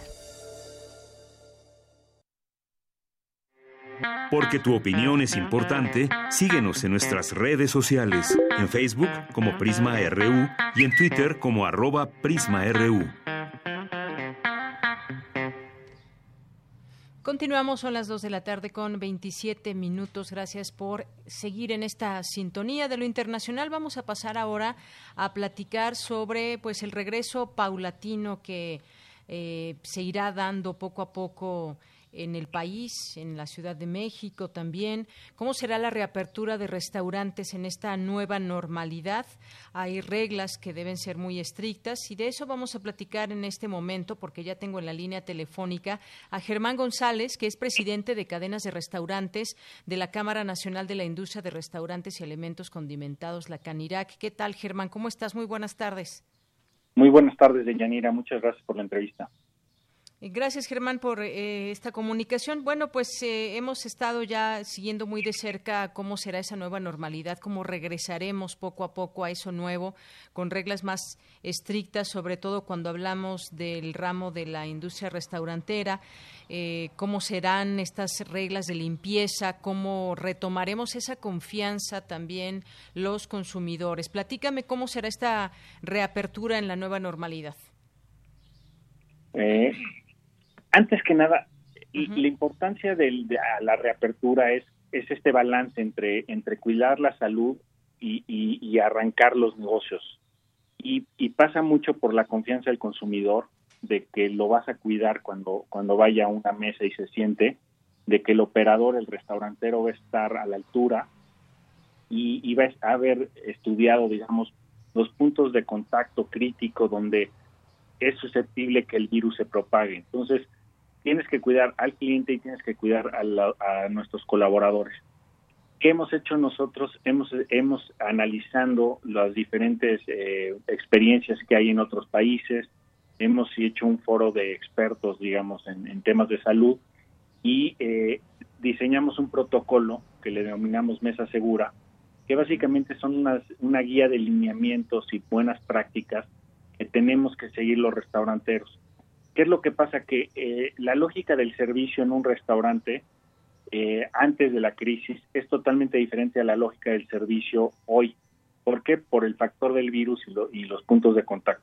Entonces, tienes que hacer, rediseñar, digamos, algunos eh, procesos en cada servicio para evitar estos puntos de contacto y estar más seguros de que no va a haber contagios y que todos vamos a tener una buena experiencia. Así es, me pongo también en, en, el papel también de cómo nos lo estás platicando, de quiénes son, de, de los restauranteros, pues ya se tiene esa urgencia también de que se puedan ir abriendo los lugares dentro del marco de la ley y de las estrategias que se van planteando desde el gobierno. Ahora, eh, poniéndonos del lado del consumidor, ¿qué confianza, cómo se va a tener esa plena confianza de parte de los comensales cuando lleguen a algún restaurante y que desde que lleguen se sienten y reciban una mesa que es finalmente una superficie que no va a estar contaminada, que los alimentos que lleguen, los utensilios, llámense vasos, cubiertos, eh, tengan todas estas reglas de higiene. ¿Cómo, ¿Cómo vamos a tener esa, esa confianza? ¿Cómo se van a seguir eh, estos lineamientos? Pues mira, justo, justo es el protocolo eh, de lo que, lo que tratamos de abarcar, es, es cuidar cada elemento del, del servicio desde, digamos, empezamos con los con los colaboradores, con los empleados, o sea, tienes que monitorear su salud. O sea, la persona que te va a atender o cualquier persona que trabaje en el restaurante, pues tiene que tener estar eh, confiado que no están enfermos, que, que de alguna manera están los estás cuidando. Em, de ahí pasamos al área física, ¿no? La capacidad del aforo, el distanciamiento entre las mesas, eh, digamos el lugar físico, ¿no? Que haya gel que eh, las eh, mesas, las sillas, todo se desinfecte detenidamente, con mucho cuidado. Eh, después viene toda la, parte del área de trabajo, se trabaja la comida, pues que esté perfectamente limpio, que la gente, eh, digamos, cuide las normas de salubridad que, que, ya existen, que obviamente vivimos, pero son estas nuevas eh, serie de lineamientos que tenemos que cuidar, ¿no? Y pues viene la recepción del cliente, viene todos los, los puntos donde hay contacto con el, entre el operador y el, y el cliente, tienes que cuidar muy, muy de cerca que, por ejemplo, si pagas que la maquinita de la tarjeta de crédito después de usarla la desinfectes, que si te voy a acercar un menú, en lugar de darte un menú que lo utilizó otra mesa, pues ahora va a ser un, un posiblemente digital o posiblemente sea una hoja de papel durante estos eh, meses críticos que sea desechable. Ese es el tipo de cosas que vamos a cuidar y que estamos pensando detenidamente en cada punto del servicio. Muy bien. Eh, muchos de los restaurantes también tienen eh, áreas de niños. ¿Estas no van a funcionar, tengo entendido, de momento? No, porque esas áreas son compartidas y vas a tener ahí muy difícil de cuidar que, que eh, digamos, un niño no toque a otro niño o que de alguna manera no jueguen y tal. Entonces, ese es justo el tipo de cosas que estamos cuidando que no sucedan. O sea, en un área de infantil es realmente muy difícil cuidar que no haya contacto. En un buffet es, es muy complicado que, que la gente se sirva y después por alguna manera de, disperse alguna gotita, lo que sea. Entonces, ese tipo de cosas que en el servicio eran normales, hoy ya no son normales y las tenemos que repensar, las tenemos que hacer diferentes. Justamente esa nueva normalidad de la que hablamos. ¿A partir de cuándo se habla de que ya el primero de junio estarán laborando al 30%? Pues esa es la indicación que tenemos para la Ciudad de México. Hay algunos otros municipios que ya abrieron, por ejemplo, Guadalajara ya estamos empezamos a operar este lunes. En, en, Nuevo León, algunos de los municipios, San Pedro y otros, ya empezaron a abrir. Eh, digamos que hay algunos municipios en base a esta, este esquema de semáforos. La Ciudad de México y la zona conurbada en específico, tenemos la indicación que es el primero de junio. Después hemos escuchado en entrevistas y en los diálogos que hemos tenido con, con las autoridades de la Ciudad de México que se piensa que va a ser más hacia el 15 de junio. Muy bien. Ya van a empezar porque ahora hemos visto que hay restaurantes que no que no cerraron, pero que todo es para llevar. A partir del primero de junio comenzan lugares, muchos lugares, donde prácticamente estás codo con codo, o incluso depende el tipo de lugar y demás. También hay estos eh, comedores donde puedes compartir con otras personas. Todo eso, digamos que no no es que a eso no se va a volver a esa normalidad, sino poco a poco y con quizás los restaurantes no, no al 100% de su capacidad.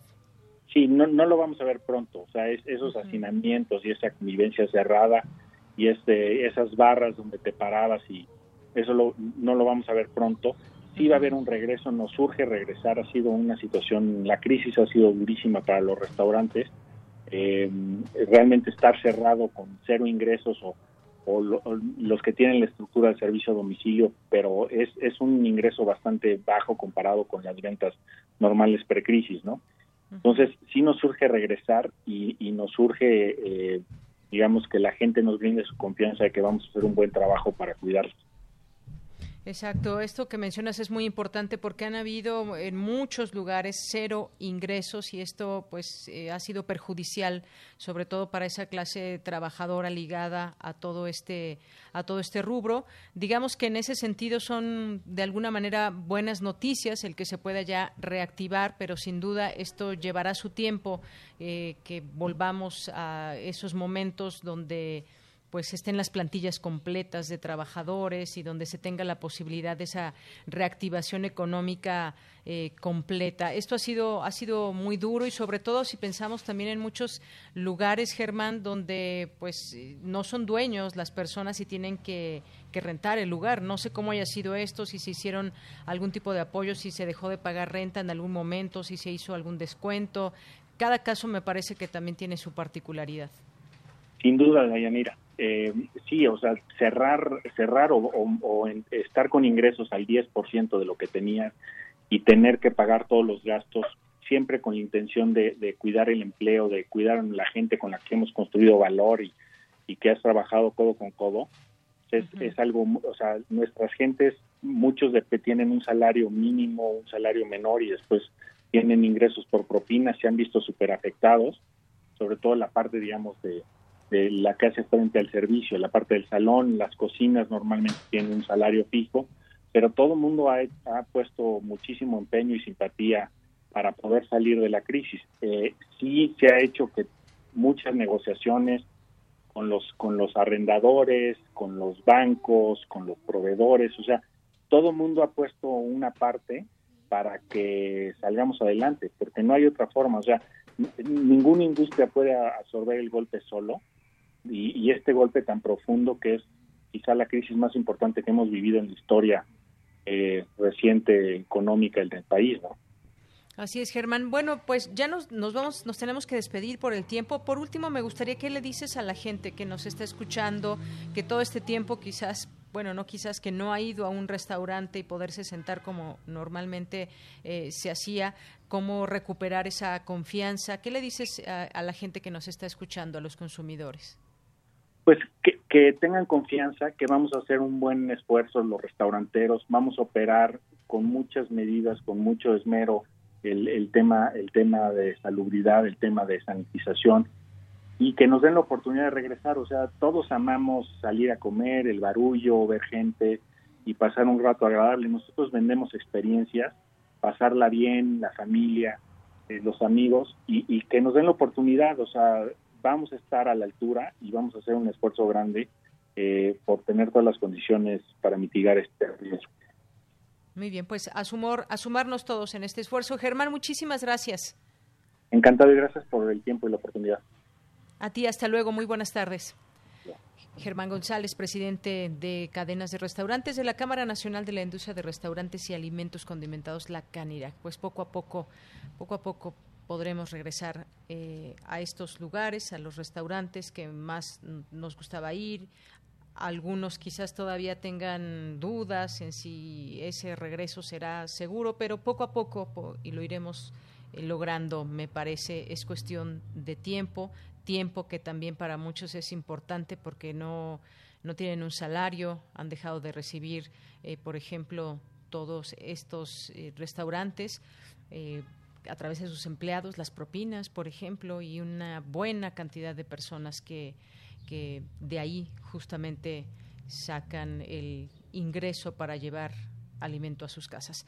Continuamos y nos vamos ahora con la sección Dulce Conciencia. Queremos escuchar tu voz. Nuestro teléfono en cabina es 55 36 43 39.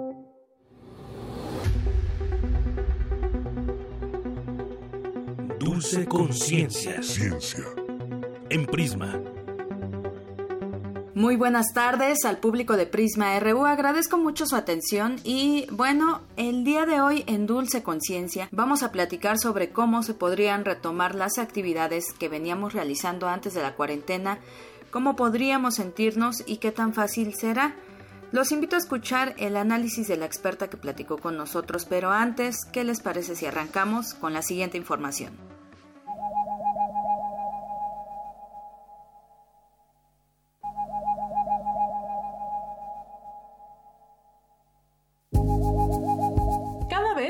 Pareciera más lejano el día en el que el confinamiento derivado por la pandemia del nuevo coronavirus vaya a terminar. Sin embargo, poco a poco podremos ir saliendo, lo que tampoco será tan sencillo como se escucha. Las dificultades de este confinamiento son muchas, desde estar lejos de la pareja o de la familia hasta la pérdida del empleo o el surgimiento de ansiedad o fatiga. Pero además, hay que notar que en ocasiones los episodios de ansiedad que, por ejemplo, se desencadenan ante pensamientos que tenemos de preocupación o de miedo ante el futuro. En otras ocasiones, son nuestros propios síntomas corporales, como la falta de sueño, los dolores de cabeza o algún dolor de estómago, los que nos asustan y por consecuencia nos generan una mayor ansiedad. En medio de este contexto, ya empieza a hablarse de recuperar nuestras actividades cotidianas. No obstante, regresar al trabajo, volver a usar el transporte público o caminar por las calles podría conllevar llevar temor, desequilibrio o ansiedad. Hablar de retomar la vida normal es alentador, pero es necesario también hacerlo con paciencia, calma y de ser necesario con el apoyo de un especialista. Para Radio UNAM, hice la gama.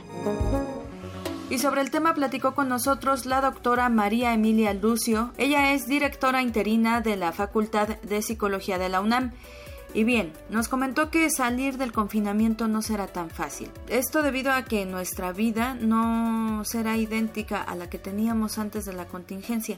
Vamos a escucharla porque el regreso va a tener que ser escalonado, porque va a haber medidas que sanitarias y de distanciamiento que tenemos que mantener y bueno, el regreso depende un poco de cómo hayamos estado en la en la contingencia, ¿no? En el aislamiento, porque hay personas que han estado totalmente aisladas, no viven con nadie, ¿no? Viven solas, ¿no? Y, y hay personas que han estado aisladas con su familia. Entonces, depende un poco de esto, depende también de si las personas han podido conservar una cierta rutina y sentirse más o menos bien durante la contingencia o si se han sentido muy mal.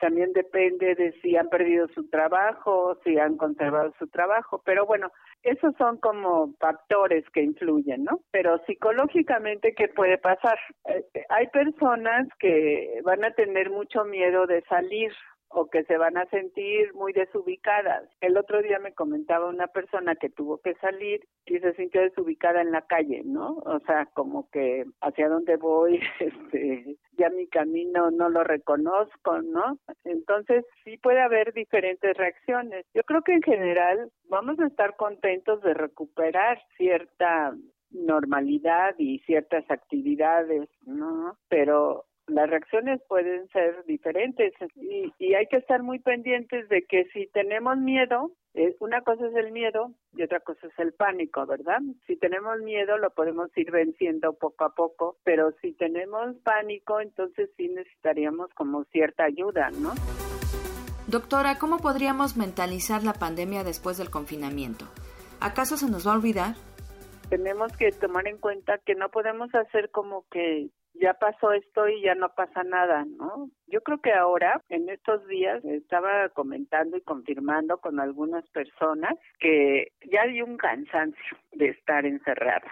Se, se, están cumpliendo aproximadamente dos meses desde que estamos en esta contingencia ¿Cómo se expresa el cansancio? Algunas personas dicen, es que la información que se da es muy confusa y por eso se salieron a la calle un montón de gente el domingo pasado. Yo no creo que sea nada más la confusión. Yo creo que estamos cansados y dijeron, me voy a salir y no pensamos realmente en qué es lo que puede pasar si salimos sin precauciones, ¿verdad? Entonces, pues como que creo que para que sea sano, lo importante es como mantener un equilibrio entre la cautela y lo que necesitamos hacer afuera, ¿no? Creo que va es el reto para todos, ¿no? Creo que esta contingencia ha sido un reto para todos. ¿Qué podemos hacer para salir nuevamente sin miedos, sin ansiedades? Creo que para eso se necesita mucho de las guías que han publicado y que van a publicar algunas instituciones eh, como la UNAM, ¿no? que estamos trabajando en eso para que la gente realmente sepa lo que puede hacer para que los riesgos sean menos, ¿no? Entonces sí es complicado este proceso y necesitamos dejarnos guiar y saber que, que si hacemos las cosas de la mejor manera y logramos este equilibrio, vamos a salir bien de esto. Tiene que haber un pensamiento positivo para que podamos tener este equilibrio, ¿no? Creo que es una situación que nadie había vivido y menos en nuestro país porque tenemos un buen clima, podemos salir muy fácilmente al exterior. Creo que hay que dejarnos guiar por esas personas que saben cómo elaborar esas guías para preservar sobre todo nuestra salud mental, además de la salud física.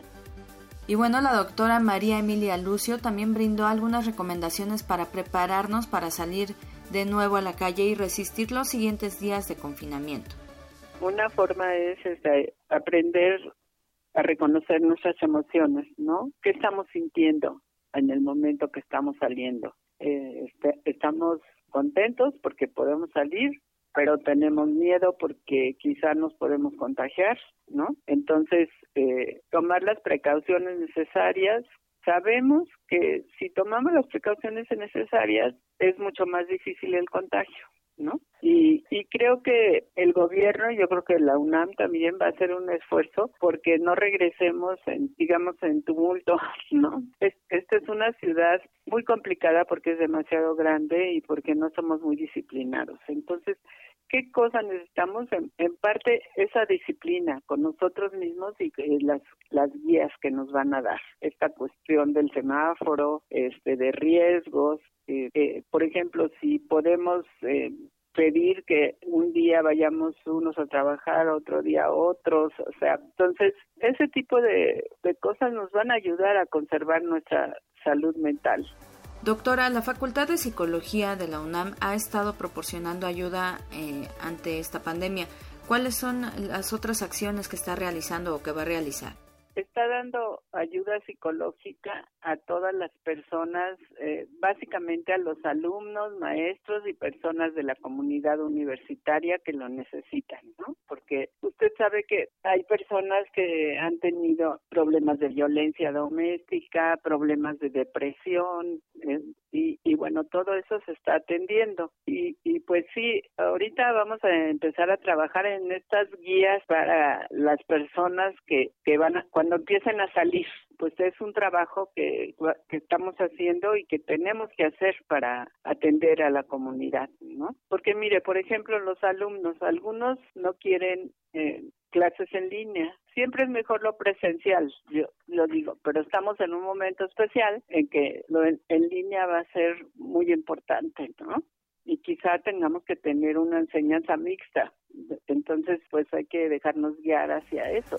Finalmente, doctora, quisiera preguntarle qué otras situaciones podrían derivar de haber permanecido en este encierro y luego salir a un mundo que aparentemente será igual. Es que mire, otro problema que yo creo que va a haber es el enojo que tiene mucha gente de estar encerrados, de ver que de todos modos eh, hay gente que se ha contagiado y, y, atención especial van a necesitar aquellas personas que hayan perdido familiares, ¿no? Porque eh, tenemos ya pocos alumnos, pero sabemos que hay algunos que han perdido familiares, ¿no? Y se les está tratando de atender desde ahora y no, no van a regresar felices a clases. Entonces hay que escucharlos hay que integrarlos eh, bien, pero no forzo, no forzadamente, ¿no? Sino no cree que todos sigan el mismo ritmo, ¿no? Es una situación inédita.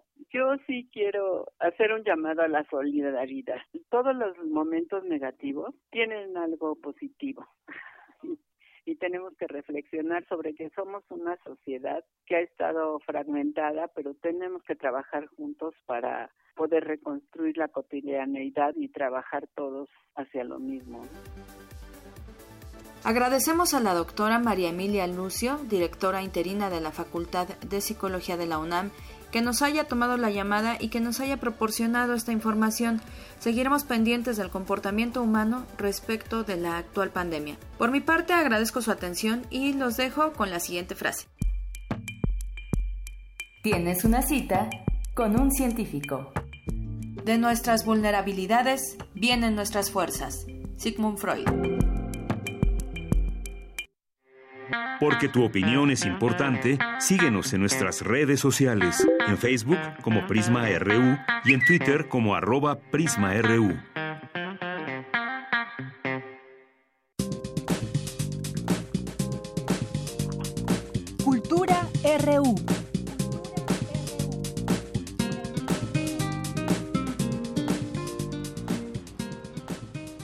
Nos enlazamos ya a Cultura con Tamara Quirós. ¿Qué tal, Tamara? Muy buenas tardes. Deyanira, buenas tardes. Así es, nos acercamos al final de nuestra transmisión y hoy abrimos espacio a las artes escénicas. Quiero compartirles que el Foro Shakespeare cumple 37 años de existencia. Este foro independiente pues ha buscado abrir espacio a la cultura, al teatro, también a la formación escénica y ha creado acciones que tienen que ver con temas de impacto social y bueno, ha, ha pasado ya por varias contingencias y en este 2020 eh, celebra su aniversario número 37 de una forma diferente a través de plataformas digitales. Eh, con una sesión de preguntas y respuestas dieron inicio las actividades para celebrar. Este foro siempre ha buscado reinventarse y bueno, esta vez no es la excepción. Conversé con Itari Marta, ella es actriz, productora y cofundadora del Foro Shakespeare, eh, que nos compartió parte de las actividades que se están realizando para seguir la celebración, pero también para seguir en contacto con el público. Escuchamos lo que nos dice Itari Marta. 37 años para un espacio independiente y en este país, pues sí creo que es un gran logro. Obviamente no me lo atribuyo a mí, sino a todo el equipo del foro, así que bueno, primero que nada eso. Y lo que hemos estado diseñando, que en primera instancia nos dio la fiebre a todos de sacar nuestros videos del Fonca y ponerlos en línea. Entonces, lo que está haciendo el foro es, por un lado, proyectos de impacto social, de salud mental, y en ese sentido estamos haciendo un círculo de mujeres que se lleva a cabo lunes, miércoles y viernes de 7 a 8 y media. En este círculo de mujeres la intención es sobre todo darle voz a nuestras espectadoras en vez de que nosotros seamos quienes hacemos, somos más bien ahí con una actitud de escucha. Por supuesto, seguimos con nuestros otros proyectos. Estamos haciendo varias cosas online. Estamos em, haciendo una cosa, Bruno y yo, que se llama todo lo, lo que quería saber del foro y no te atreviste a preguntar. Estamos haciendo unas sesiones que se llaman Radiando en Cama, que eso tiene que ver con el proyecto de la compañía de teatro penitenciario. Estamos haciendo también algo online que se llama Insomnio, que lo estrenamos la semana pasada y que nos hizo el enormísimo favor de estar Arcelia Ramírez, Lisa Owen y Marina de Tavira. Esto estará sucediendo más o menos cada 15 días. También lanzamos un manifiesto que se llama Manifiesto 19. Este manifiesto tiene 19 reglas del juego con el que nosotros creemos que podemos pues adaptarnos a las circunstancias y producir y generar contenidos y justo en esa reinvención y en esta en este pues esta serie de reglas estas 19 reglas de este manifiesto que se ha lanzado eh, como llamadas bisagras para hacer teatro que apelan a un modelo distinto de producción que responde a la crisis. Eh, vamos a escuchar lo que nos dijo Itari Marta al respecto, eh, también pensando en un futuro en cuanto se reanuden las actividades.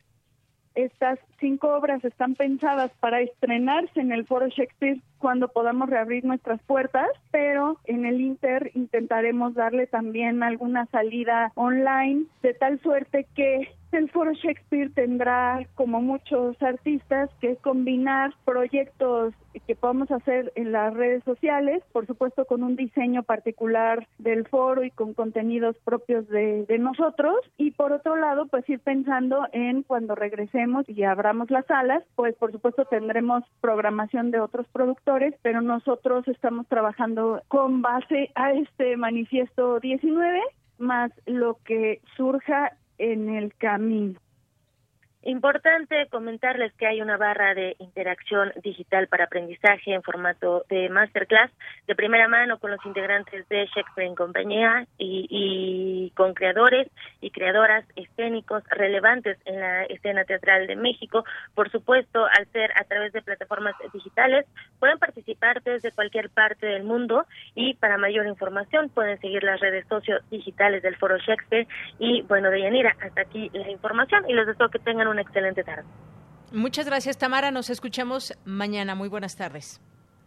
Bien, pues continuamos. Ya casi nos vamos. Tenemos algunos minutos y muchas gracias a todos ustedes que están con nosotros. Eh, vamos a despedirnos con un poco de música y creo que hoy sí bien nos da tiempo de mencionar al equipo, todo el que está haciendo posible estas transmisiones diarias aquí en Prisma RU. Bien, pues me quiero despedir en primer lugar eh, el día de hoy allá en la cabina de Radio UNAM, en Adolfo Prieto 133, de mis compañeros eh, Rodrigo Aguilar en la producción, en la asistencia de Denis Licea, está Arturo González también y Miguel Ángel Mendoza también. Les mando muchos saludos. Eh, también, y a ver, Rod, ¿me ayudas? Que no se nos escape nadie, que no me falte nadie de todo el equipo. Pues le mandamos muchos saludos y gracias a mis compañeros, a Cristina Godínez, a Isela Gama en redes sociales, a Abraham Menchaca, a Cindy Pérez Ramírez, a Dulce García, a Tamara Quirós, a Ruth Salazar, Saludos, Ruth. Eh, ¿Quién más está? Eh, Vicky, ya la dijimos, Virginia Sánchez. Eh, ¿Quién más me falta? mi querido Rodrigo. Bueno, pues creo que ya son todos. Espero que no se me escape nadie. Daniel, por supuesto, Daniel Olivares. Siempre se me olvida alguien, qué mal. A ver, y, eso, y me iba imaginando, me voy imaginando dónde está cada uno en el lugar y así más o menos en ese orden. Daniel Olivares, que ha estado también en la producción. Bueno, pues creo que ya son todos. Muchas gracias. Y nos vamos a despedir con una canción que nos propone aquí Roth, que es Across the Universe de los Beatles. Faltan unos minutitos, casi nunca nos da tiempo de meter música, así que hoy nos vamos a despedir con esta canción, que está muy bella, y esperamos que la disfruten. Nos escuchamos mañana. Yo soy de Yanira Morán, a nombre de todo el equipo. Gracias, muy buenas tardes. A ver, me un, me faltó un saludo que nos manda aquí Isela, que no alcancé a ver aquí en Twitter. Fernando José Muñoz Tobar, que felicita, dice felicidades adelantadas a Prisma. Eh, con renovadas fuerzas, dice todos los días, lo seguimos, nos hacen la primera parte de la tarde, muchos años más para este programa que habrá, que habrá de especial para festejar el, el miércoles, el miércoles, no, el viernes, el viernes, estimado Fernando. Pues un programa especial donde los invitados serán ustedes. Sigan esa transmisión y nos quedamos con Across the Universe. Hasta mañana.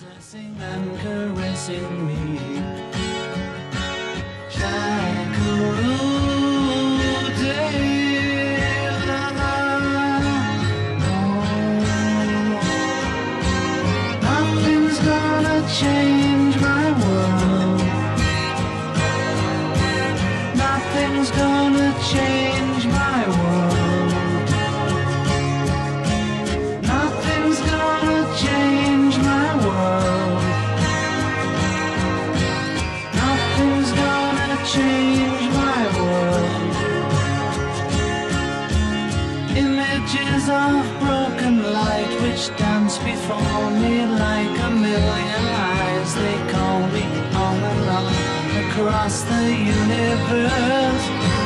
Float me under like a restless wind inside a letterbox. They tumble blindly as they make their way.